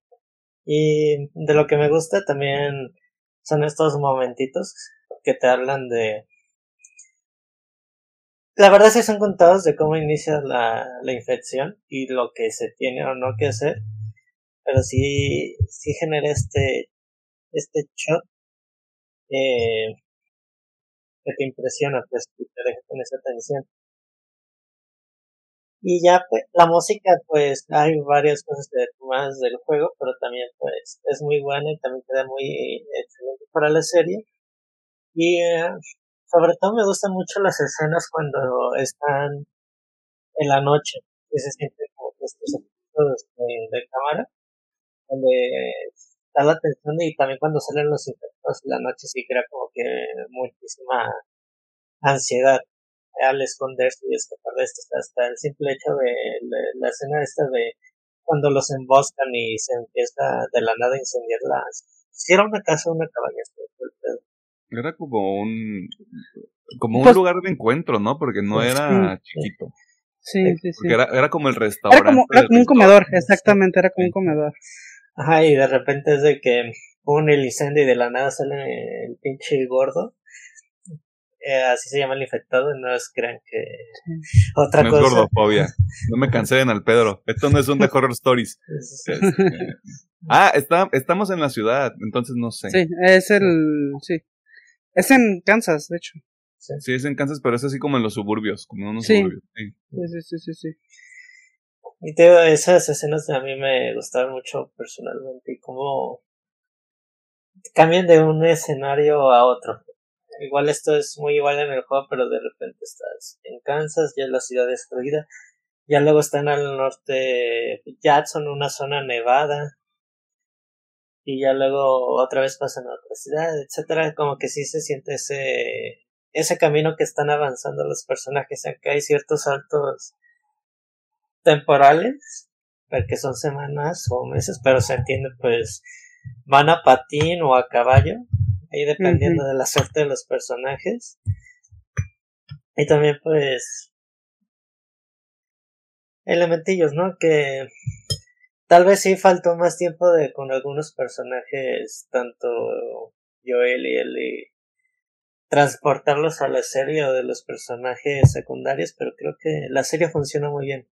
Y para mí eso es lo importante de que tal vez sí tiene que ver mucho elemento que hay grandes personas atrás del proyecto y que tal vez también la serie un factor importante es que es de HBO pero me gusta que ya las la mayoría porque no todas las adaptaciones de videojuego ya sea un medio de animación o de serie de película ya tienen mucho más valor y tienen más interés para todo el público en general y eso se me hace muy padre. ya, ya, no es un pedo muy cerrado, pues. Ya le están echando ganas, dice el Pedro. Sí. sí. Y se nota al final del día. ¿Algo más que quieras mencionar, Pedro? Mm. Pues sí, si acaso también yo tendría también la queja del episodio de los caníbales que todo, tal vez todo es muy rápido. y también que el jeringazo para yo también es muy aliviado. Así, en chinga nos paramos. O por lo menos yo lo sentí así. Sí. Es que eso no era, no era penicilina, güey. era otra cosa. Adrenalina pura. Ándale. Pero no sé. Y ahí, pues, ya sin el temor de, de Dios, y puedo decir, pues vean la serie por algo la hicieron y al público en general también le gustó. No solamente hablo de la gente que es seguidora del videojuego, que sino también le gustó la serie en, general, sin que no tenía nada de contexto. Sin comentarios, no es cierto. Este... Yo me quiero regresar a los pinches dos cold opens del primer, del primer episodio y del segundo episodio, porque son los únicos que tenemos. Que están separados de todo. El primero es una conversación, es una entrevista en un programa de televisión donde empiezan a hablar como de... Los virus. De los viruses. Y la conversación se pasa a John Hanna, que John Hanna estuvo en la momia, ya a mí no se me olvida. Este, y empieza a hablar del Cordyceps. De nuevo, eso es eso es Craig Mason haciendo un Craig Mason, güey. Porque es como de, sí, es que se va, va a aumentar la. O sea, el, el Cordyceps está dormante ahorita. Con el paso del tiempo, si nosotros permitimos que la temperatura del, del planeta aumente, se podría liberar. Estoy parafraseando porque hace una explicación mucho mejor. Sí, sí, es que de hecho, a mí me gusta cómo primero es como que, ah, jiji, jaja. Ajá, ajá. Y después como de, pero es que la pregunta, la pregunta clave de esa, de esa escena es, pero ¿qué podría pasar para que eso suceda? Y es como, ¿qué tal si la temperatura sube? Sí. ¿Qué tal si el córdice se ve obligado a evolucionar en ese tipo? Y dices, ah, su perra madre, espérate. Justo, justo, güey. O sea, eso, eso, ¿cómo se te mete en la piel, güey? ¿Cómo desde ahí ya es como de, ok, esto sí es una amenaza? O sea, no es como de, ay, es el virusito que está ahí. Y, y esto lo decían en el podcast, y esto sí le doy mucho valor o sea, en el podcast de donde están Craig Mason, Neil Druckmann y que lo conduce Troy Baker, son unos cabrones. Ay, huevo. Este, como, como ya pasamos por una pandemia, ese pedo se te activa el pinche cerebro cabrón, o sea, se te va así de puta, güey.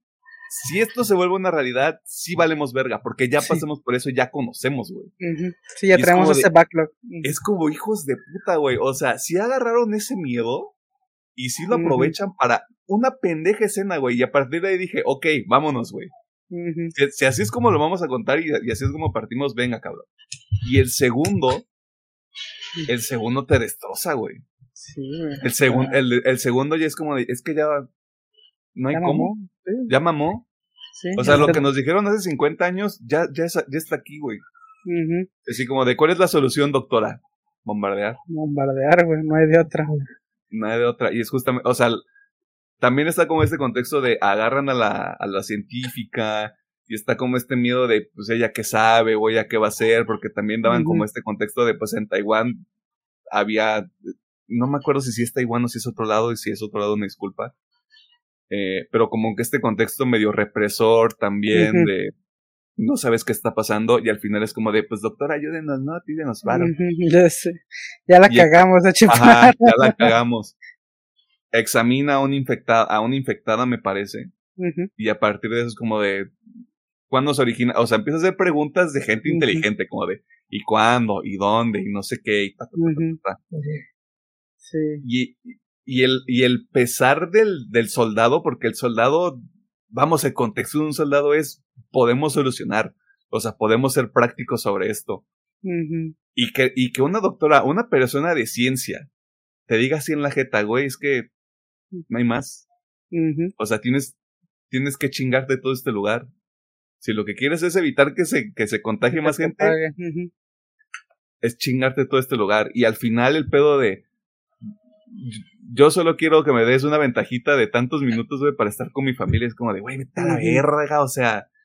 Y aparte de que esa escena también te da esta sensación de que sí es mundial el pedo. Es, es que justamente ahí ya empieza también como este pedo de lo importante que es la relación humana en este universo, en este contexto, güey.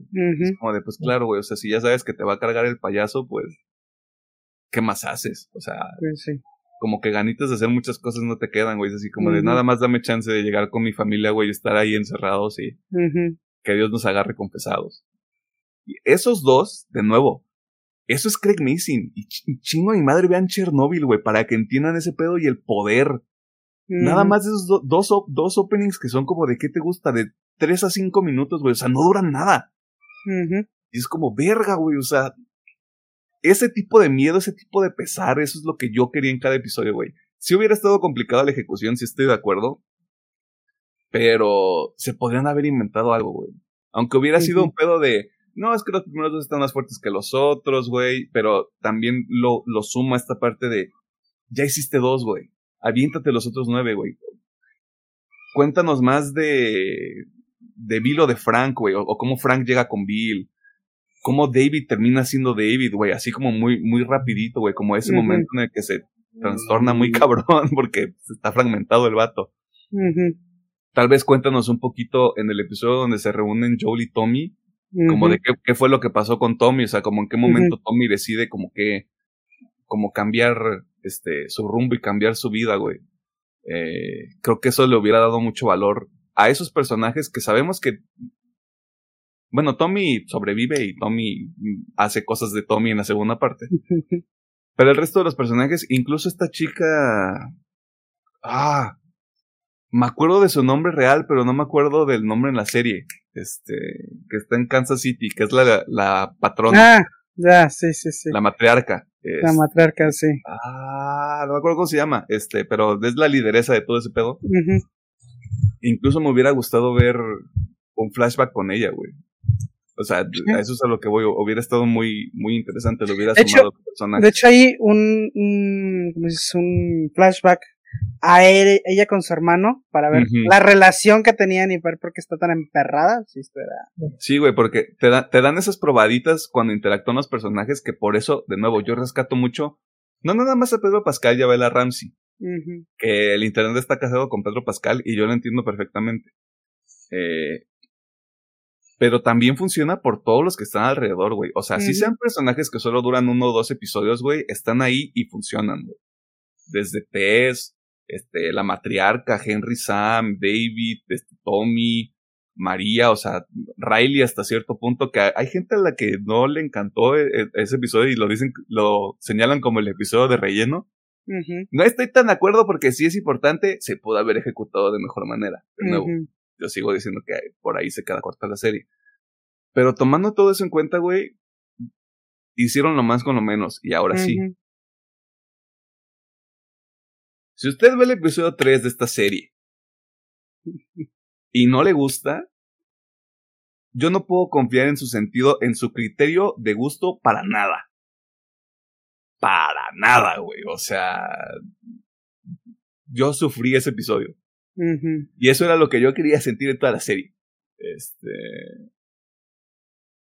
Es que está. Es otro pedo, güey. O sea, Mm. neta, es, neta es otro pedo ese episodio, es otro. Ahí sí fue donde dije, ok, va, este. Dije, este flashback ya está muy largo. Ya sé. como 15 minutos entrados en el episodio. Dije, este flashback está muy largo, como que qué pedo. Y, y dura como una hora el episodio, qué pedo. ¿A qué hora llegan? y que ahora se enfrentan con el bloater, y que ahora le dan al Ujú. Joe la escopeta, o sea, así como yo ya sé qué va a pasar. Eh, y eso es Nick Offerman y... Ah, tampoco me acuerdo de este actor, ¿cómo se llama? Pero está en The White Lotus. Este, también de HBO. Y... Nadie le aplaude lo suficiente a Nick Offerman, güey. Nick Offerman es la verga, güey. Eh, está, mu- está muy bonito ese episodio, güey. Y yo creo que ahí es donde... Yo le echo la culpa a ese episodio de que a la gente le guste tanto la serie. Sí, yo creo que sí. Porque ese fue el episodio donde les dijeron, ah, sí, los zombies y los infectados y no sé qué, ¡pum! Siente cosas. Abre, abre tu corazón, maldita sea. Eh, sí, o sea, De hecho, la mejor, la mejor pieza de, de televisión hasta De- ahorita, güey, marzo del Ah. 2023. a mí me da mucha risa porque obviamente vi comentarios muy pendejos de es que cómo es posible que metan esta inclusión en esta ma-?" y yo así era de oh boy este eh, pero bueno eh, a mí Mira. me gustó mucho y de hecho creo Ajá. que eh, la relación de Billy Frank quedó es hermosa Yo, así como yo tuve un pedo con la gente que le decía gordo, gordofóbica la película de la ballena, yo tengo un pedo con toda la gente que se quiso quejar de la serie. Y perdón por traer el juego a colación. El juego así es.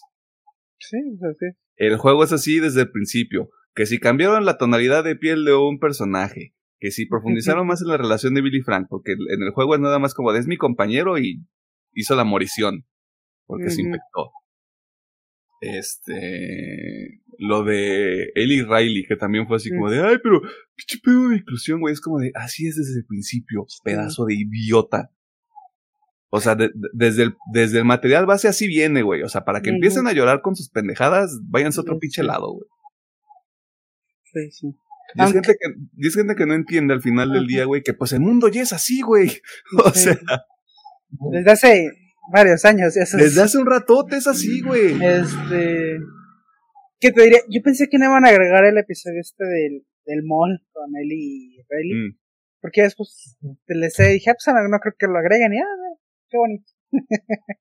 Sí.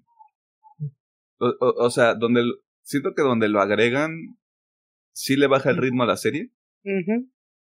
Y siento que hubiera sido más riquito, sí dedicarle todo un episodio, pero así como de.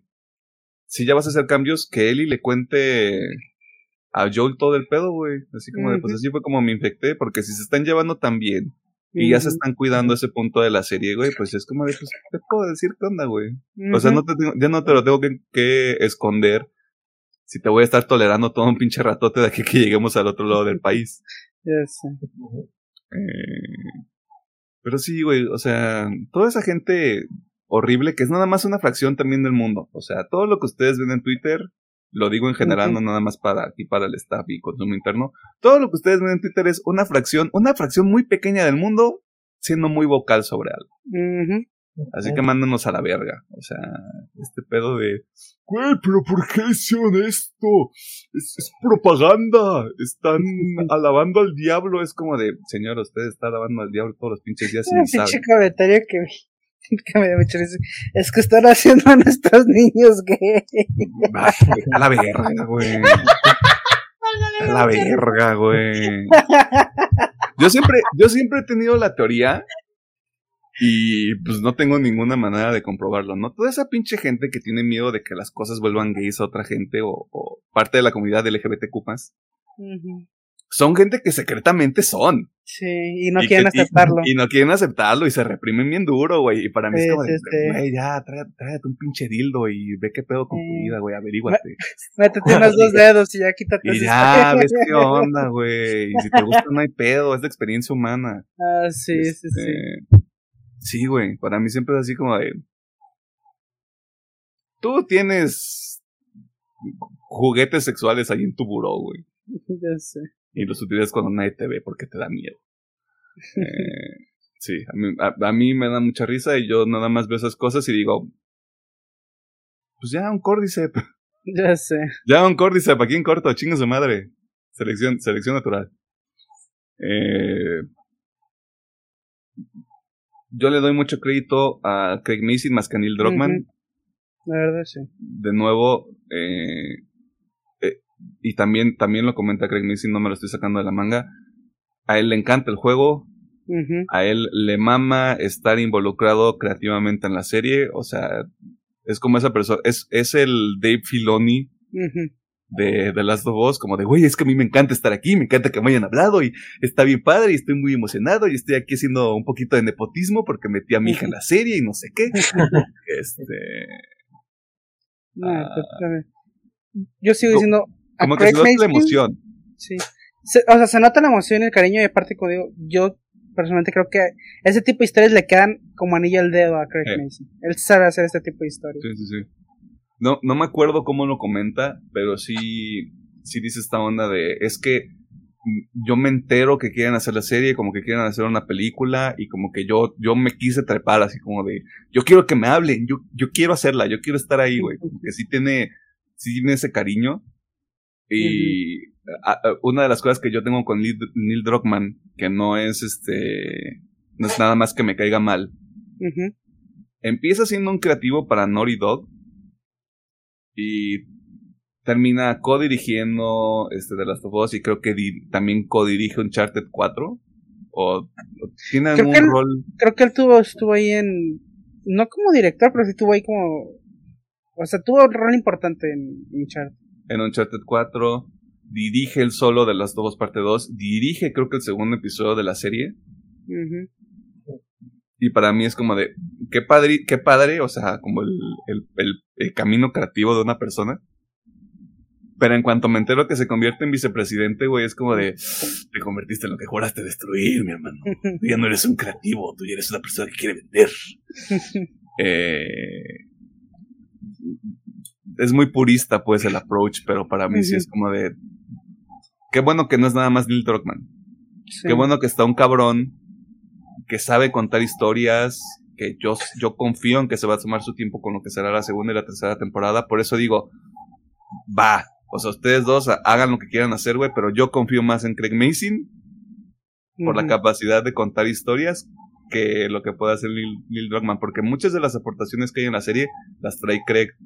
Los cold opens, este, que Sam sea, que, use el lenguaje de señas con Henry, este, como que todos esos añadidos los trae Craig Mason a la mesa y también como este pedo de cambiar, cambiar un poquito como la concepción del códice para que se acomode al cómo podrían ejecutar la serie. Sí. Eso está, eso está muy padre. Eh, y me da mucha lástima que Troy Baker y Ashley Johnson solo salgan en un episodio. Ya sé. de Troy Baker obviamente se sabía, pero de Ashley sí fue como hasta después del episodio. ¡Ay, mira! Aquí está. Yo, ¡ah! Mira qué cosas. sí, ya, ya, me han dicho desde el principio que iban a salir. Eh, y ya, pues, eh, creo que a, a los duros utilizan en los trailers. Y ya dije, pues ya es el último episodio, aquí tiene que salir Ashley Johnson, güey. Sí, de hecho. Pero ella sí, sí ni se ve, güey, porque ya se trae la mascarita. Sí, sí, sí. sí, está, está medio ojete. No, esa es Laura Bailey. Ah, Laura Bailey, exactamente. Ay, Laura Bailey también está ahí. Este, y la escena en donde la meten, la gente que no tiene contexto de juego, para mí se fue como de, ay, qué riquito está todo esto. Ya sé, yo decía, pues, si tanta pinche venganza, ahí se hubiera, hecho, ah, se hubiera aplicado. Ahí te hubieras echado tu, ecualizador. Ajá, esos son spoilers. Un poquito, sí. Eh... Y probablemente sí vea las siguientes temporadas. O sea, y quiero también retomar ese punto. La serie no es mala. Yo solo tengo muchos puntos en desacuerdo con cómo está ejecutada la serie, pero bajo ninguna circunstancia es, pues es mala. Ajá. Podemos decir como la serie no es mala, pudo ser, pudo haber sido mejor, pero no es mala. Ajá, pudo, pudo haber sido mejor, no es mala y yo sé que no es mala porque toda la gente que no tiene contexto le mamó. O sea, todas las personas a las que yo les pregunto que no saben del juego es como de, güey, es que está increíble, es que es la mejor cosa que nos ha pasado en la tele hasta ahorita. y yo como de, pues ahí viene Succession. Este, eh, ahí viene Succession. Yo nomás digo, eh, por eso digo, pues sí, es que sí hay méritos, o sea, sí hay un montón de méritos ahí en todo, porque sí está hecho como, de nuevo, lo hemos dicho también con otros productos, se nota como el, el esfuerzo. Y se nota el hecho de, de, todos estamos aquí para hacer algo bien chido y al final se transmite. Eso es, eso es cool con este tipo de proyectos. Sobre todo uno que, como decía Pedro, es una adaptación a la que ya le echaron huevos, ya le metieron esfuerzo porque sí había la posibilidad de que estuviera culerilla. Sí. Y afortunadamente no está. Eh, con todo eso en mente, ¿hay algo más que quieran mencionar? No, no, la neta, vea la serie, este, si tiene oportunidad, yo sí recomendaría igual darle una vueltecilla al juego, o sea, la neta es una muy buena experiencia. Tanto los dos, a los dos, chingas madre. Este... Es que. Ah, bueno, eso me lleva a un comentario de la segunda parte, pero si quieres termina. Sí, o sea, simplemente, si tiene chance, también vea la. O sea, vea y juegue. Porque sí, o sea, como decimos, son lenguajes diferentes. Eh, así que pues puede ver cuál le agrada más. Pero sí, totalmente recomendado. Mm.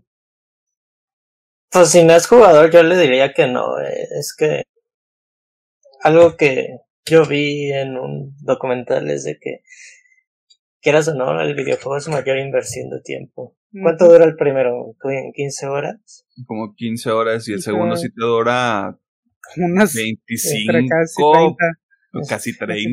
Y, no lo digo porque no, no quiero que lo jueguen, sino porque la gente que no es juega, juega videojuegos es de el simple hecho de agarrar un control es complicado para ciertas personas. El Pedro quiere hacer gatekeeping.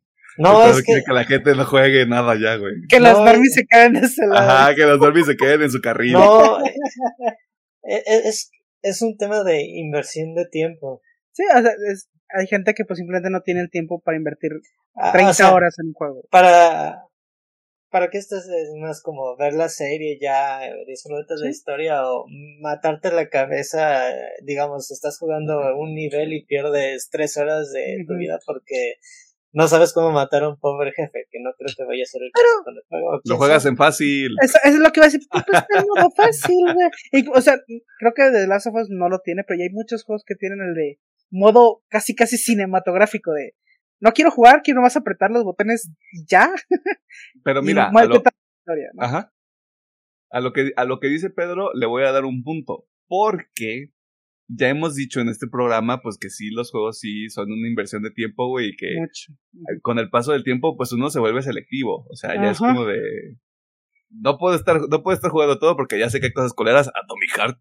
Eh, pero por ejemplo, ahorita sí quiero jugar a Playtale y Requiem porque pues ya tengo dos opiniones al respecto. Quiero jugar dos personas, güey, porque sé que son una inversión de tiempo, pero ya me dijeron también que están buenos. O sea, sí entiendo, sí entiendo de dónde viene porque como que la gente tiene esta concepción de es que si una vez que una vez que pruebas la marihuana ya le entras a la heroína, ¿no? O sea, una horrible analogía, pero creo que va por, por ahí más o menos.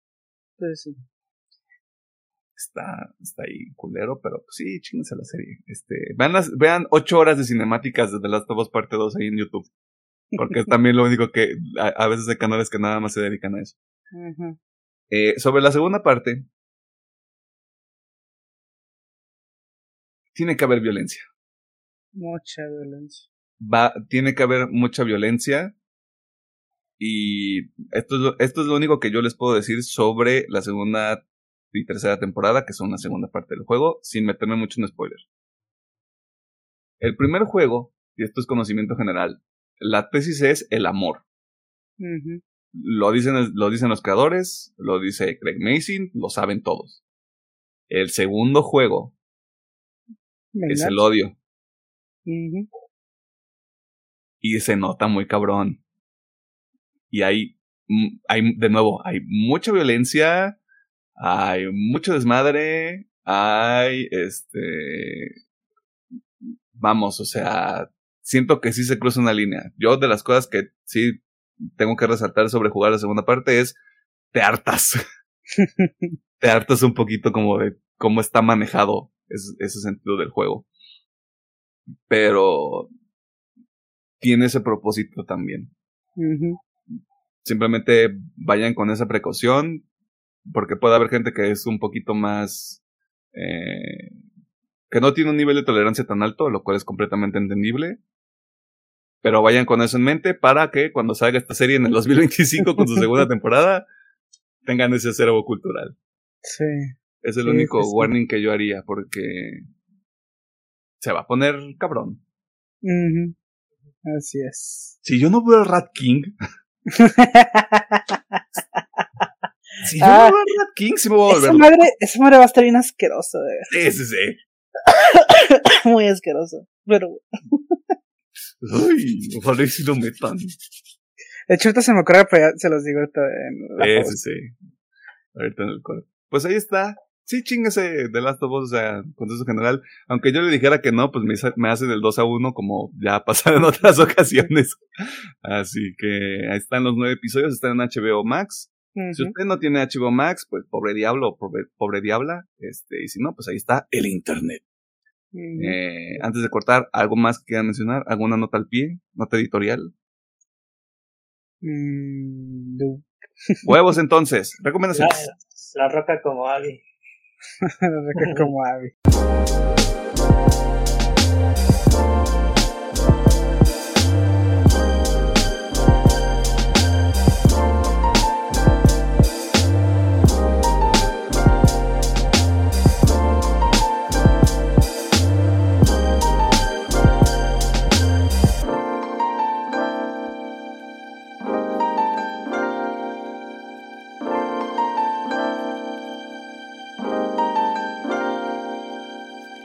Nos encontramos en la sección de recomendaciones que también funciona como el cierre de estos programas mágico-musicales que suceden todos los miércoles a las 7 de la noche, excepto los días en los que esto no ocurre.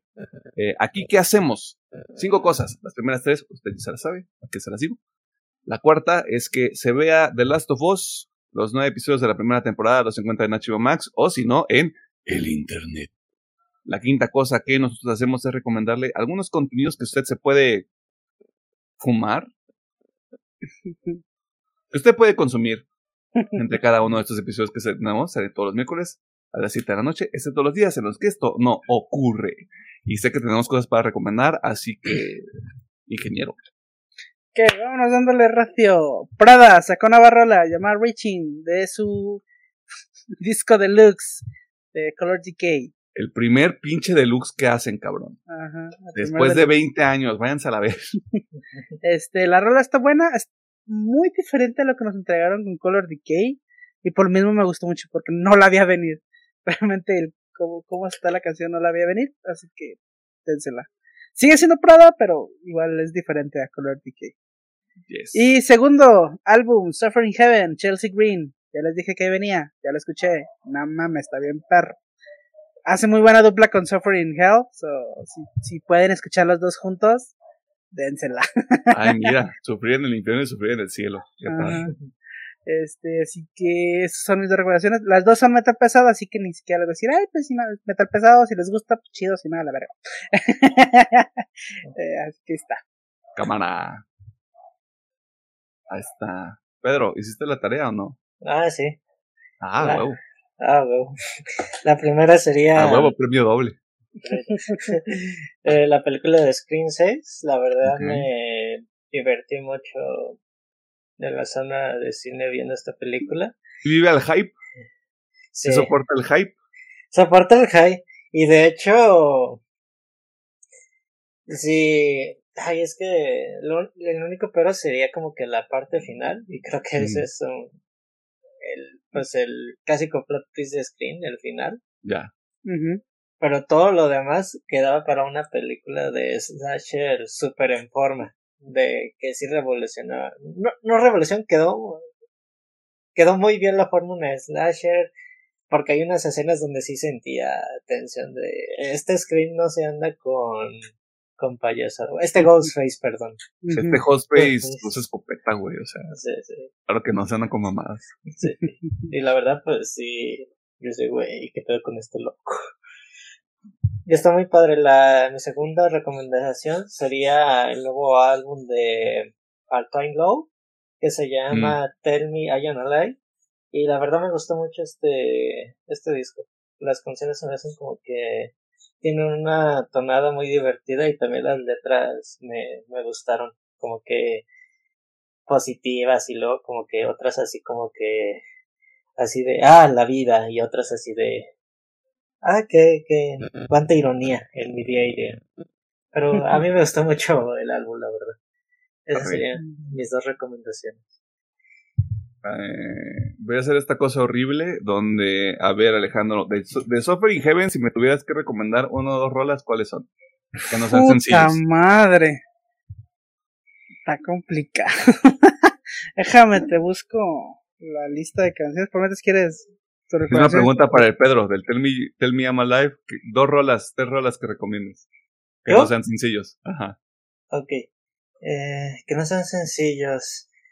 Ay, es que está complicadillo. Ah, hagan la tarea bien. está, complicado. Sí, está complicado. Ahorita te las digo, qué chingados. Por dos. En lo que terminan de hacer la tarea, ¿hay algo más que, quieras mencionar, que quieras recomendar, Pedro? No, nomás son esas dos recomendaciones. De... El Guardianes de la Galaxia, que está muy chido, que yo lo pasé también. Doblemente recomendado por este programa. Eh, solo que, pues, ese lo va a tener que comprar porque ya no está en el Game Pass. Pero sí está muy bueno ese juego. Sí deberían jugarlo y creo que en sistema de gameplay es un juego muy sencillo, pero narrativamente esa historia que le dieron a los guardianes me, me gustó mucho. Pero cumple. Good. Está vergas, vergas. Este, ok, tenía tres recomendaciones, pero se me perdieron dos y ahora solo se quedó una. Candidato a disco del año, lo digo desde ahorita, Heavener Invent Animate. Este, Invent Animate no era una banda que yo tenía en mi radar, le recomendé Grey Bloom en el primer episodio de este programa, fíjese usted. Eh, pero ahí fue donde empezó mi viaje. Este es el cuarto disco de estudio que sacaron. Muy pocos discos de este género porque es, es este medio progresivo el cotorreo. Sigue siendo... No voy a dejar el metal, pero tirándole un poquito más al, al progre. eh, muy pocos discos logran este pedo de que nada más con la instrumentalización generan un ambiente. Y estos cabrones siento que son maestros en lo que hacen. Y ponerle a Marcus Vick ahí encima creo que es la cereza nada más del pastel. Quitando sencillos, les recomendaría el track 5 que se llama False Meridian. Dura 5 minutos, pero no lo van a sentir y me van a agradecer después porque es. ¿Cómo es? Es como treparse en el lomo de un tigre en el ojo de un huracán. Este, saludos a quien entendió la referencia. Eh, y pues así medio, medio baratón la recomendación también, desde el primer track. A mí lo que me pasa mucho con todos los discos en general es que si el primer track no me agarra, como que no, no me termina de cuajar todo toda la experiencia. Aquí desde el principio te dicen, así va a ser el pedo, güey. Y te va a gustar. Y el primer, la primera canción se llama Absence Persistent. Este, tenle. O sea, rico. Está, uy, Coraje. Va, va, va. Coraje la gente con talento. Va, va, va. ¿Hicieron la tarea? Sí, ya, ya tengo aquí la tarea chisita, güey. Vergazo. Bien, de Suffering Hell, que no sea, porque de hecho tuve que abrir acá el YouTube para ver cuáles fueron los sencillos. que no sea sencillo, yo sí recomendaría, obviamente, la homónima Suffering Hell, Suffering Heaven. Ok. No sé qué es un pinche rolón, no, no, no. Y del nuevo, yo creo que sí voy a recomendar de The Mind of God. O sea, la mente de Dios. Se escucha Deadcore. El puro nombre se escucha Deadcore, güey. Así es. A ver, Pedro. Eh, que no sean sencillos. Las dos que yo recomendaría sería New Religion. Ok. Fit con Teddy Swims. Me gustó esa rolilla. Y... Ah, el Teddy Swims. Talentoso el perro, güey. Y la segunda sería eh, The Way You Miss Me, El Camino para Estrella. Ok. Esas dos, porque las otras cuatro son sencillas. De hecho, el disco está cortito, creo que son 10 canciones nada más. Ah, yo estoy viendo 13. Ah, güey, me equivoqué. ah, es que lo tengo aquí abierto en el Spotify. Ah, ok, ok. Sí. Mucha cosa de calidad esta semana. Para para que usted ahí, ojalá ya haya encontrado una manera de disfrutar este episodio durante el puente, y si no, pues ya se chingó. Si lo está escuchando el miércoles, pues ahí tiene tarea. Este, ¿algo más que quieran mencionar? Mm. Aguas con el calor, se está poniendo pesado. Pongan aire acondicionado en su casa. Aprendan el clima. Sí, son gente de otras latitudes. Y si eso es todo, ingeniero, por favor. Muchas gracias por vernos, por escucharnos y por todas sus interacciones. Se los agradecemos bastante. Vean el episodio de aniversario, fue el pasado, bueno, los dos episodios de aniversario, ¿por qué no? Eh, chingos madre. Están bastante buenos. eh, que tengan una bonita semana y un bonito puente. Eh, ya sea si estudian, si trabajan o si no hacen nada. Nosotros nos vamos. Y como ya spoileamos, pero venimos la siguiente semana con Sasham. Ojalá que esté Eh. bueno esta madre. Ojalá, ojalá y usted sea de las personas que grita Shazam en el mostrador Eh, para aumentar su combo en el cine azul, porque ya conozco, ten- tengo un amigo, que de hecho es el, el otro Pedro, el antipedro le diría yo, este, ah, que, su, que su novia fue a gritar ahí al mostrador, güey. Sasham. Ajá, así como de, bueno, pues que... Sa- Saludos también a Satsuki, pues, pero no mamen, o sea, por, por 10 varos que te cuesta aumentar el pinche combo, güey, para hacer esa vergüenza, ¿para qué? Ok. Uno que es introvertido también, güey. Ujú. Bien. Pórtense bien, beban agua. Bye. Tenganse hidratados porque con el calor está Sí. cabrón. Sí, está cabrón. Si estás Greta Chazán, invita ese día al cine para ver la reacción de todos. Simón, Sí. grabe, grabe un TikTok, hágase viral. O sea, si usted va a gritar, Sasha, dígame dónde nos vemos para que usted grite y yo no me recibiré como Pensé que ibas a decir algo como de, dígame dónde va a gritar para ir a reírme de usted. Ah, no, pues hay que aprovechar el combo. ya, eh, si va a ser ridículo, pues de una vez aprovechamos el combo, güey. Wow, tipazo, güey. Tip power, mi compa. Pues está, cuidado, disfrútense. Bye. Ay.